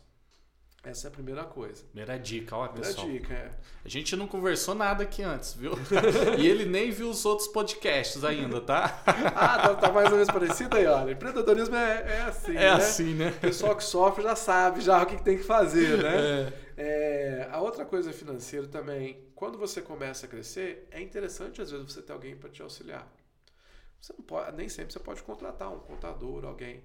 Uma dica que eu vou dar é tem, a- tem uma assistente virtual que te auxilia a pagar as contas em dia, a cobrar né, os, seus, os seus clientes. Assistente virtual, ela vai te cobrar um valor muito baixo Que legal. com relação a esse serviço. sabe? Até eu fiquei curioso agora, É, entender. Aqui em Poços mesmo, tem uma que eu contrato, que eu contratei já, já utilizei muitos serviços dela, né? E, e é sob demanda. Então, assim, um valor bacana e ela te dá aquela assistência financeira que você precisa sem ter aquele custo altíssimo, porque ela dá assistência para várias pessoas. Sim. Né? Então, assim, ela vai fazer aquela cobrança que às vezes a gente tem vergonha de ligar para um cliente e cobrar, né? Ela vai te lembrar daquele pagamento. Então, assim, nossa, Excelente dica, hein? vale muito a pena, né? Uma Nossa. pessoa fora do seu domínio para te auxiliar. Aí, Abner, anotou? É, anota essa daí, vale a É, pena, Curti, né? hein? É. Valeu o podcast. Sem, contar que vai te fazer parecer muito mais profissional. Pois é, cara. Vai É. te dar uma, Vai uma te dar grandeza uma ali. né? grandeza ali. Assistente virtual, ela vai né, fazer isso aí para você. Uma outra dica muito importante conforme você for crescendo. Uhum. Isso também para tirar essa preocupação da sua cabeça, né? Porque o começo do escritório a gente sabe, você é o marqueteiro, você é o financeiro, É tudo. você é o faxineiro, você é o tudo ali, né? É o cara que arruma o computador, troca a lâmpada, e aí vai, né? Você vai crescer. Então separa os seus negócios pessoais dos seus negócios, desde sempre. Mesmo que você esteja trabalhando em casa, né? Separe ali o, o você não está pagando aluguel? Claro que tá, aquele espaço ali alguém paga, né? Seja você, sua mãe, seu pai, separe um aluguelzinho ali, né? Mesmo que ele vá para Exatamente. você mesmo. Ó, Thales, eu tenho, eu vou te dar, vou te falar uma coisa. O nosso escritório lá, o nosso local é próprio, né? A gente conquistou um local próprio e tal. Eu cobro aluguel de mim mesmo. Que show, cara. Sabia, cara? Todo mês, eu falo, quanto vale esse local aqui? Se eu fosse alugar para uma pessoa de fora, né? Ah, vale dois mil, vale três mil reais. Faço uma avaliação e eu me cobro. Que legal, cara. Independente de cair na minha. Vai de mim para mim mesmo, eu cobro todo mês. Faço, tenho lá a planilha e a gente paga aluguel. Porque se um dia eu perceber que o meu negócio não está conseguindo pagar o meu aluguel, independente de ser meu ou não, né? Eu tenho que mudar a estratégia. Né? Olha só que dica legal, né, cara? Então, assim, se você mora em casa, você trabalha como freelance da sua casa, você também tem que ter um valor daquele espaço que você utiliza ali. Caramba, vai ter corte nesse podcast, hein? Aí é aquele espaço, então você tem que pagar seu aluguel. que cara. show, cara. E Né? Tem tudo a ver, cara, né? Então, independente do tamanho do seu negócio. Porque aí você consegue medir, né? Ó, tá apertado para pagar aqui o aluguel. Então, se eu estivesse em outro lugar, eu estaria ali naquela zona amarela ali que eu tenho que ligar o alerta. Opa! É, meu Né? negócio estava falindo. Exatamente. Tá né? compensando mais eu alugar o meu lugar do que eu trabalhar lá, né? Exatamente. São Então- coisas que tem que se pensar, né? É, Verdade. é, é, são avaliações, né? Então, essa é uma, as financeiras são essas principais, né? Legal. Mantenha seus negócios separados, não, não subestime, né? Se você usa o seu carro para trabalhar, ele é uma despesa. Ele é uma despesa do escritório, às Exato. vezes, né? O seu telefone, todos os custos, né? Não bote na sua conta as contas que o seu negócio tinha que estar pagando, né? Porque aí você está ajudando o negócio e ele não está prosperando. Exatamente. Disso que você falou, eu queria fazer primeiro uma pergunta, Claro. né? Na sua faculdade nos Estados Unidos, lá tem questões administrativas, financeiras? Tem alguma aula para esse sentido ou não? Tem. É, a, educação nos Estados Unidos é diferente da educação brasileira, né? A gente, a gente entende assim, a educação brasileira ela é muito focada no assunto. Vamos supor, você é um fisioterapeuta, você é um engenheiro, você é um arquiteto, então você estuda todos aqueles anos focado naquilo. Naquilo. aham. Beleza. Nos Estados Unidos tem uma diferença, os primeiros dois anos é uma educação mais diversa, mista. Então você tem educação financeira como parte das suas Que matérias. show. Olha aí. Você tem a- assuntos que às vezes não tem nada a ver, né? Você tem psicologia, não tem nada a ver com, com engenharia, às vezes, né? Você Aham. tem é, aulas diversas que vão compor aquele indivíduo, né? Sim, Não como só- profissional no, no Exato. seu montante total. Correto. E depois os outros anos que é a sua maior especialidade. Você tem aula, sim, do Legal. assunto de arquitetura, mas eles focam muito no indivíduo como um todo. É, nossa. Você acredita É. que por essa sua formação diferenciada, que você tem hoje esse conhecimento amplo de negócio, de empreender e faz assim, dif- porque o que você faz é diferente, Rodrigo, Sim. porque a maioria não faz dessa forma, né? A gente É. sabe como é que é. Às Você acredita que vezes- sim? Ah, às vezes sim, né? São, são maneiras diferentes de ensino, né? É, mas eu acredito que sim. Né? Em alguns aspectos eu consigo enxergar assim. Por exemplo, é, olha que engraçado. Quando você, lá no. Quando eu estava estudando, tinha uma aula, era opcional e tal, mas tinha uma aula que era de apresentação em público. Acredita? Uma coisa assim que. E a gente, como, arquiteto, como engenheiro, a gente está apresentando o tempo todo. E muitas pessoas têm É. muito nervosismo na hora de apresentar. Sim.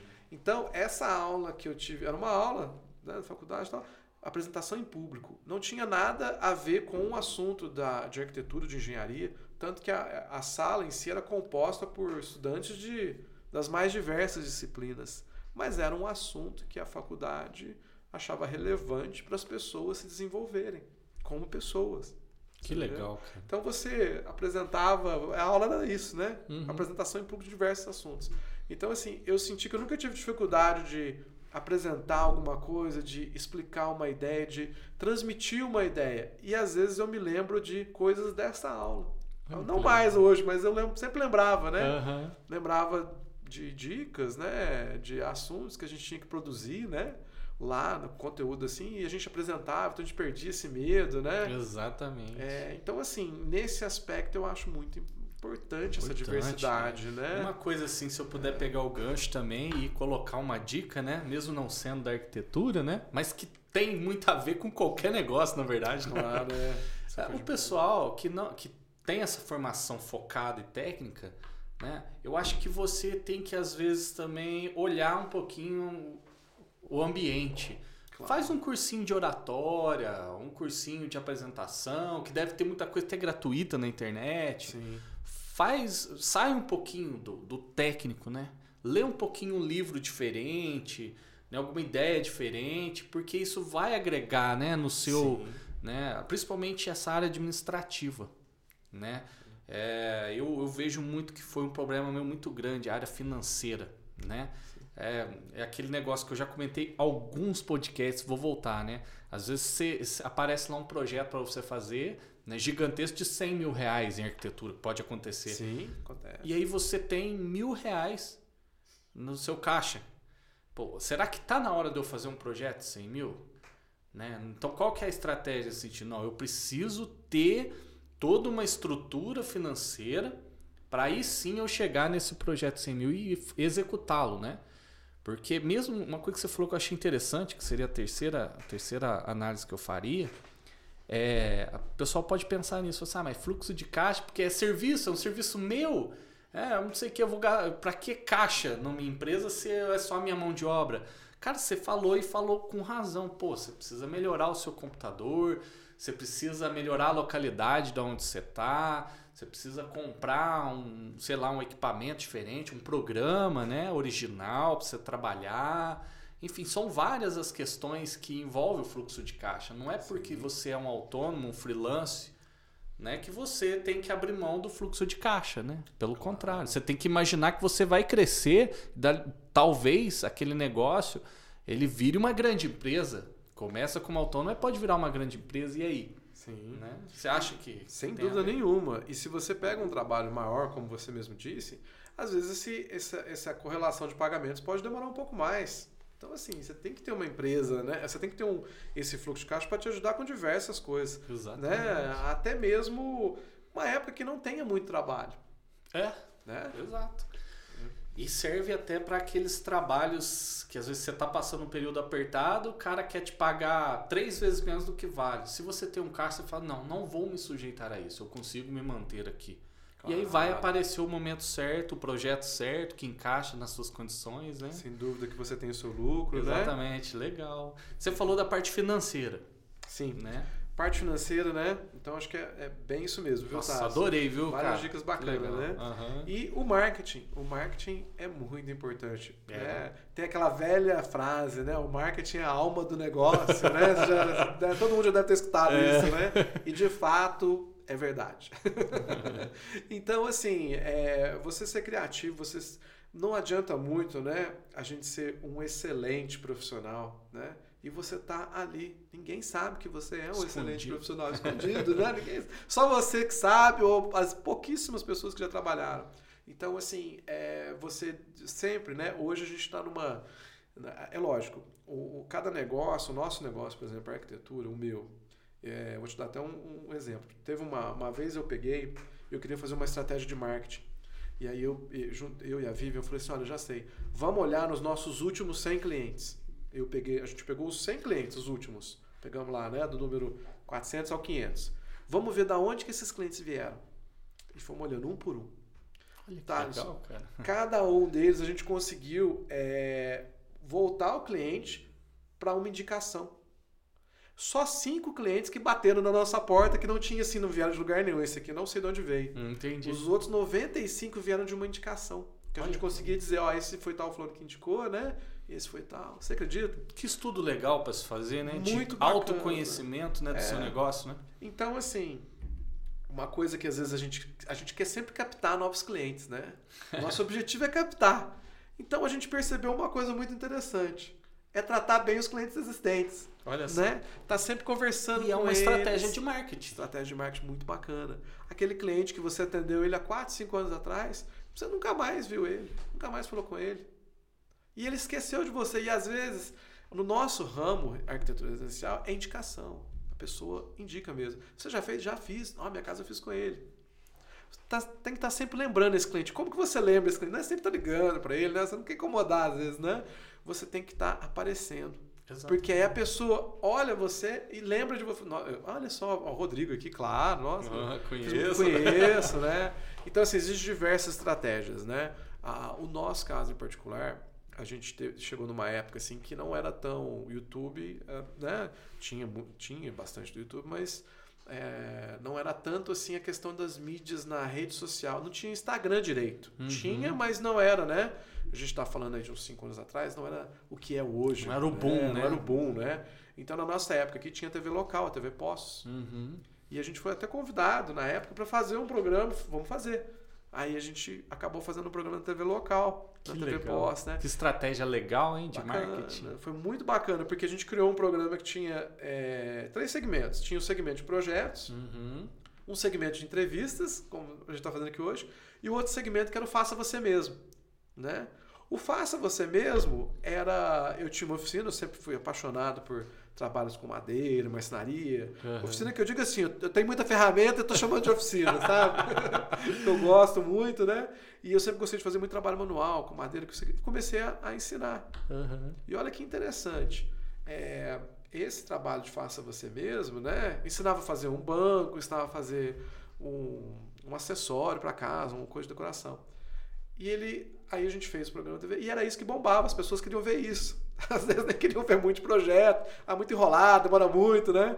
E esse negócio faço mesmo foi um, um- um sucesso. E eu consegui diversos clientes através desse programa. Você Olha acredita? Só que show. É, porque através do programa, a pessoa estava lá assistindo no YouTube, via o programa do Faça Você Mesmo, Uhum. e de repente ela ia fazer uma construção, precisava de um projeto. Ela, como tinha me visto ali, investigar um pouco mais sobre mim, e aí chegava nos meus projetos. Aí eu falei assim, Legal. nossa, esse cara é bom mesmo de projeto, né? Tal. E aí chegava através de mim.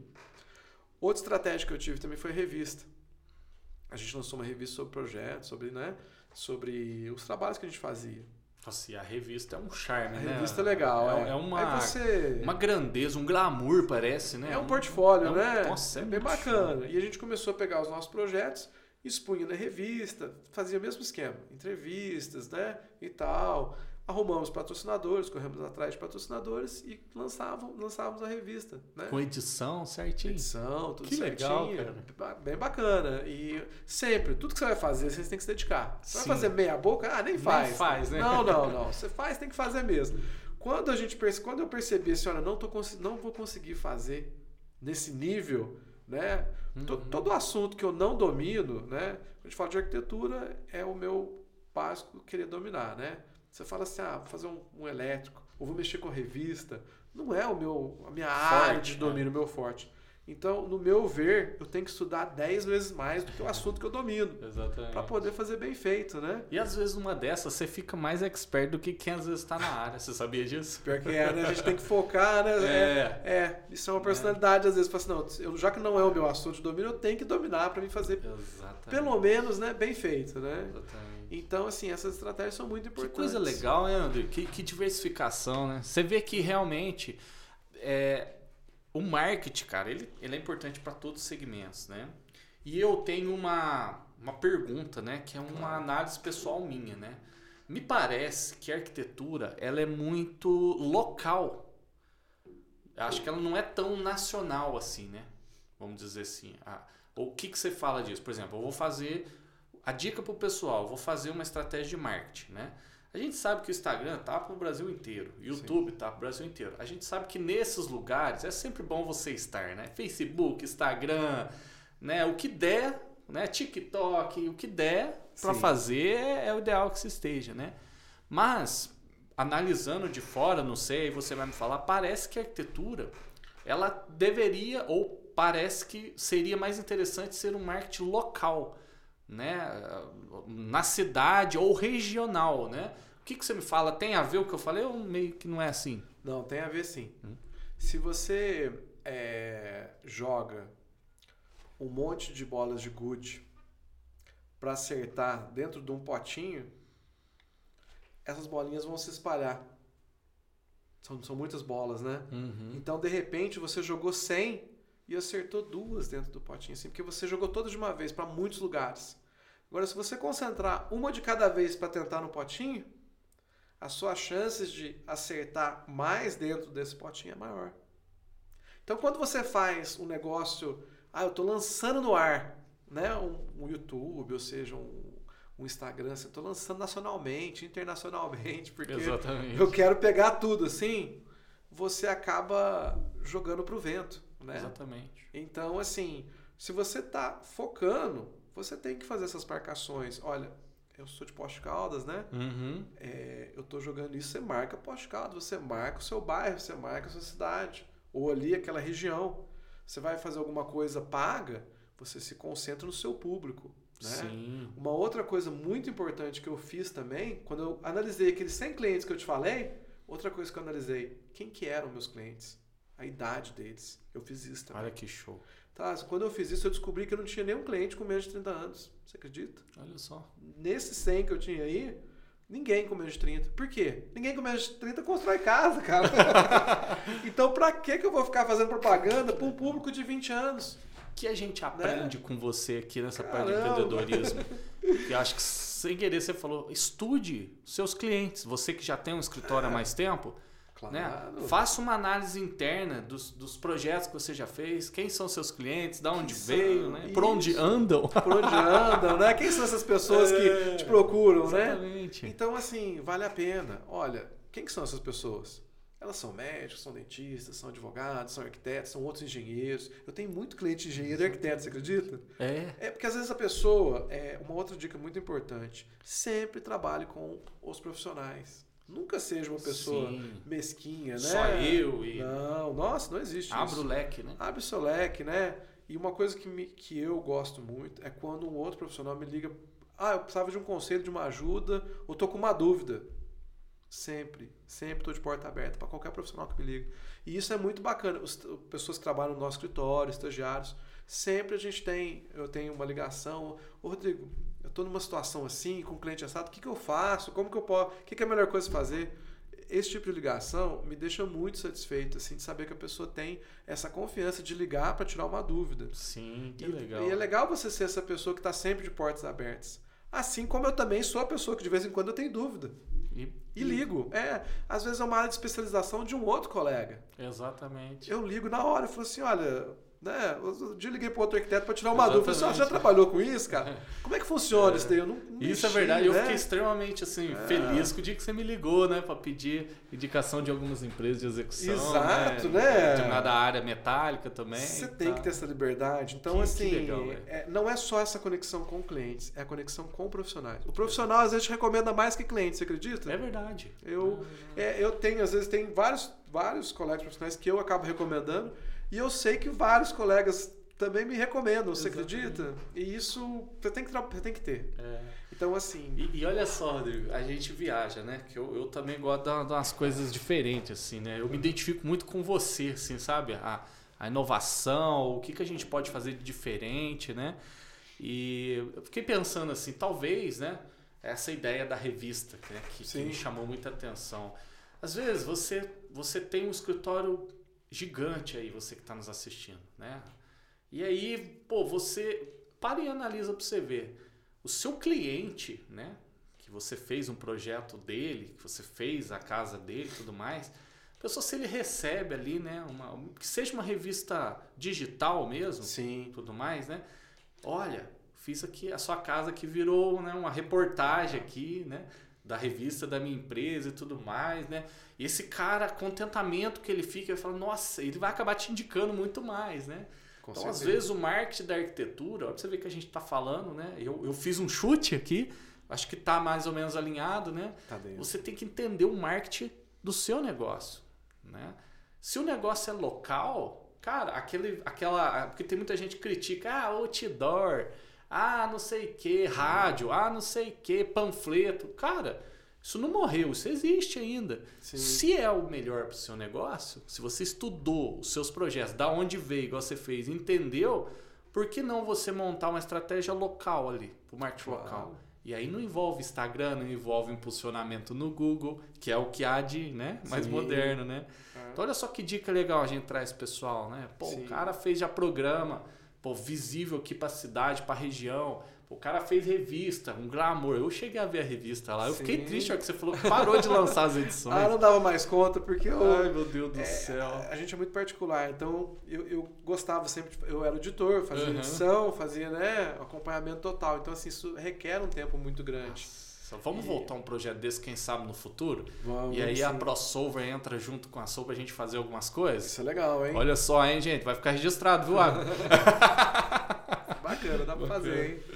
Mas olha só, Rodrigo, cara, acho sensacional o jeito que você conduz a sua empresa, cara, né? Dá pra ver que é muito conhecimento envolvido, né? A Vivi, a sua esposa também, como você falou, né? Sim, Acredito sim. Acredito também que ela também ali tem um conhecimento técnico gigantesco. É, a gente se complementa, né? E, e, realmente, tanto que a gente é, acaba às vezes dividindo setores para poder a gente trabalha junto e separado, né? Uhum. Às vezes a gente vê essa vantagem muitas vezes é, do cliente, porque quando eu trabalho a, a, gente trabalha junto, é assim, eu faço um projeto e a gente acaba um faz análise do outro, né? Uhum. É, nem sempre a gente consegue desenvolver um projeto junto, as pessoas se desenvolvem juntos não, geralmente a ideia parte de um, a pessoa um vai desenvolver uhum. e depois a gente vai receber a crítica um do outro. Olha, isso aqui tá interessante, isso aqui não, vamos refazer assim, né? Minha sugestão é essa, né? E, e fica, fica a dica. Quando você trabalha em sociedade, quando você tem uma pessoa junto com você, e arquiteto é, é, às, vezes é um, às vezes é um pouquinho orgulhoso, gosta que as ideias prevaleçam, né? Uhum. Mas uma coisa muito importante é saber escutar e analisar, né? E tomar aquela certeza. E eu faço isso muito com a Vivian. Às vezes a Vivian me mostra um projeto, eu dou as minhas opiniões, faço as minhas análises, né? Técnicas de design tudo, e vice-versa. Mas a gente não fica chateado quando a opinião não prevalece. Então, se por exemplo, eu dei uma opinião no projeto da Vivian e a Vivian, que é a responsável, ele falou assim: não, eu acho que não, não vai caber isso daí. Eu acho que tem que ser assim mesmo, deve seguir essa linha. Respeito totalmente né? Show. E isso é lógico, a gente também é casado, então tem que ter isso, né? Mas se você tem um sócio, esse sócio te deu uma opinião, discuta com ele e, e veja se é interessante ou não. Ou ao contrário, você teve a sua ideia, tudo, a pessoa pegou e te recomendou. Às vezes ela fez o projeto tal e eu falei assim: olha, eu acho que isso aqui é interessante aqui por causa disso, disso, disso. Ela olhou e falou assim: não, você tem razão, vou mudar. Hum, né? Então, assim, saiba ser aberto à crítica, né? Sim. E a arquitetura é sempre isso. A gente recebe crítica desde da faculdade, né? É, né? é só paulada, né? Ó, isso aqui não tá bom, tem que melhorar, tal, tal, tal, né? Design é algo muito subjetivo, né? Legal, então, Mas é, é muito legal, cara, tudo isso que você comentou. A gente está chegando no fim, né? Ah, Infeliz... que pena. Ah, que pena, cara. Dá vontade de ficar aqui muitas horas, né? Sim, sim, com certeza. Porque é um papo gostoso, né? E eu queria pedir a liberdade, se você permitir, claro. é claro, né? de deixar o seu site depois lá no, no YouTube, né? Nos links aí, né? É, para o pessoal poder acessar seu site, seu portfólio, seu contato, seu e-mail, que acredito que pode haver, pode acontecer de ter algumas Claro. As curiosidades, né? Ainda mais que a sua história ela é diferente, né? Você sim, sim. formou no exterior, veio. Né? Então, se você permitir, eu queria deixar o seu contato, né? Que com certeza. O pessoal que se identificou com você, queira, né? Fazer claro. um network aí, né? Com prazer. Estou é, sempre aberto a dúvidas, perguntas, né? É, o pessoal quer ligar, quer conversar. Legal, Estou sempre aberto. E olha só, a gente tem aqui um, uma lembrancinha simples. Ah, que bacana. É, Muito é, legal, hein? É um bonezinho da Pro, com o símbolo da ProSoul, que dá pra usar Esse- em todo lugar, porque não tem nome, né? Então, e esse logo de vocês é muito bacana, né? Ah, que bom que você gosta. Eu gosto dele. Muito legal mesmo, Um olha. agradecimento. Já, já vou até ver que se serve, né? Olha que show. o Nezinho tá fazendo sucesso. Todo mundo quer um, né, Abner? O Abner que escolheu ele, ó. Eu imagino, eu imagino. Ficou bem legal, né? Olha, ficou bom, hein? Aí, ó, deu Aí, certinho. ó. ó. Show de bola. E olha, cara, eu não sei nem como te agradecer, né? Obrigado mesmo, sua humildade, cara, né? Pô, você ter se deslocado, vindo até aqui. Nosso humilde podcast, a gente tá começando também, né? Prazer. Nossa estrutura aqui, querendo levar conhecimento pra galera, querendo levar bate-papo legal, experiências de outros profissionais que complementam a gente, né? Gera insights, virada de, de chave, né? Quem sabe não, network, outras pessoas se identificam, entram em contato e a gente faz aqui o ciclo, né? Então, cara, queria te agradecer, né, por você ter aceitado o convite, né? Você é um cara espetacular. Gente, esse profissional é demais, sério, Rodrigo. Você, você sabe que eu sou teu fã, já te falei isso, né? Imagino. Fora do podcast, né? É, a gente hoje é, somos amigos, né? Sim, sim. É, a gente temos as nossas filhas pequenininhas que logo vão se encontrar também, né? E, cara, eu te desejo tudo de bom pra você, pra Vivian, que vai nos assistir, Sim. né? Vai deixar o comentário, viu, Vivian? Verdade, hein? Deixa uma pergunta bem difícil pra ele. né? Pra, pra Pititinha que vai ver lá, olha o papai, né? Tá certo. E, cara, desejo todo o sucesso do mundo para vocês. Vocês são pessoas de, de bem, pessoas honestas, pessoas de altíssimo nível de, de entrega técnica, de documentação. É, tive a oportunidade de trabalhar com você num projeto e vocês são extremamente humildes, né? acatam pedidos, né? realmente tem arquiteto que não gosta, ah, não quero mudar, não sei o que, vocês são diferenciados, cara pessoas igual a você, a Vivian, só tem. O céu é o limite para vocês. Então, obrigado, cara. E tudo de bom para você aí. Se você quer deixar um recado pessoal. Eu que agradeço, tá? Não, só agradecer mesmo, né? Primeiramente aí pelo convite, é uma honra estar aqui com você. Eu também admiro muito você, está sempre inovando, tentando, né? Você faz o que todo profissional deveria de fazer, né? Que é estar é, sempre melhorando, né? Tá sempre buscando coisas diferentes, coisas novas. Obrigado. Profissional e tanto também, viu? E eu Obrigado. agradeço. E pro pessoal de casa, a dica é essa também, né? Tente fazer como tá, né? se inove, se renove, né? E siga em frente, porque a- as nossas profissões, né, de arquitetura, de engenharia, são, são coisas para muito boas mesmo, né? Só faz quem gosta, né? E tá tudo interligado, então, né? Então é Rodrigo, isso, né? né? É, a gente precisa do arquiteto, o arquiteto Claro. precisa da gente, é uma troca de. Daí, quando as coisas dão certo, vocês se conectam, Sim. sai um projeto de excelência, né? É, não, sem dúvida. Muito bacana essa conexão, né? Não, não é uma competição, né? Exatamente. É um complemento um ao outro. Um isso complemento, né? Então, pessoal, é isso aí. Espero que vocês tenham gostado, né? Vai ficar o contato do Rodrigo depois lá, beleza? No, lá no, no, no- no YouTube, né? Enfim. E é isso aí, pessoal. A gente aqui quer trazer os caras feras desse jeito, né? Profissionais que possam agregar conhecimento para vocês, né? E valeu, até o próximo episódio. Tchau.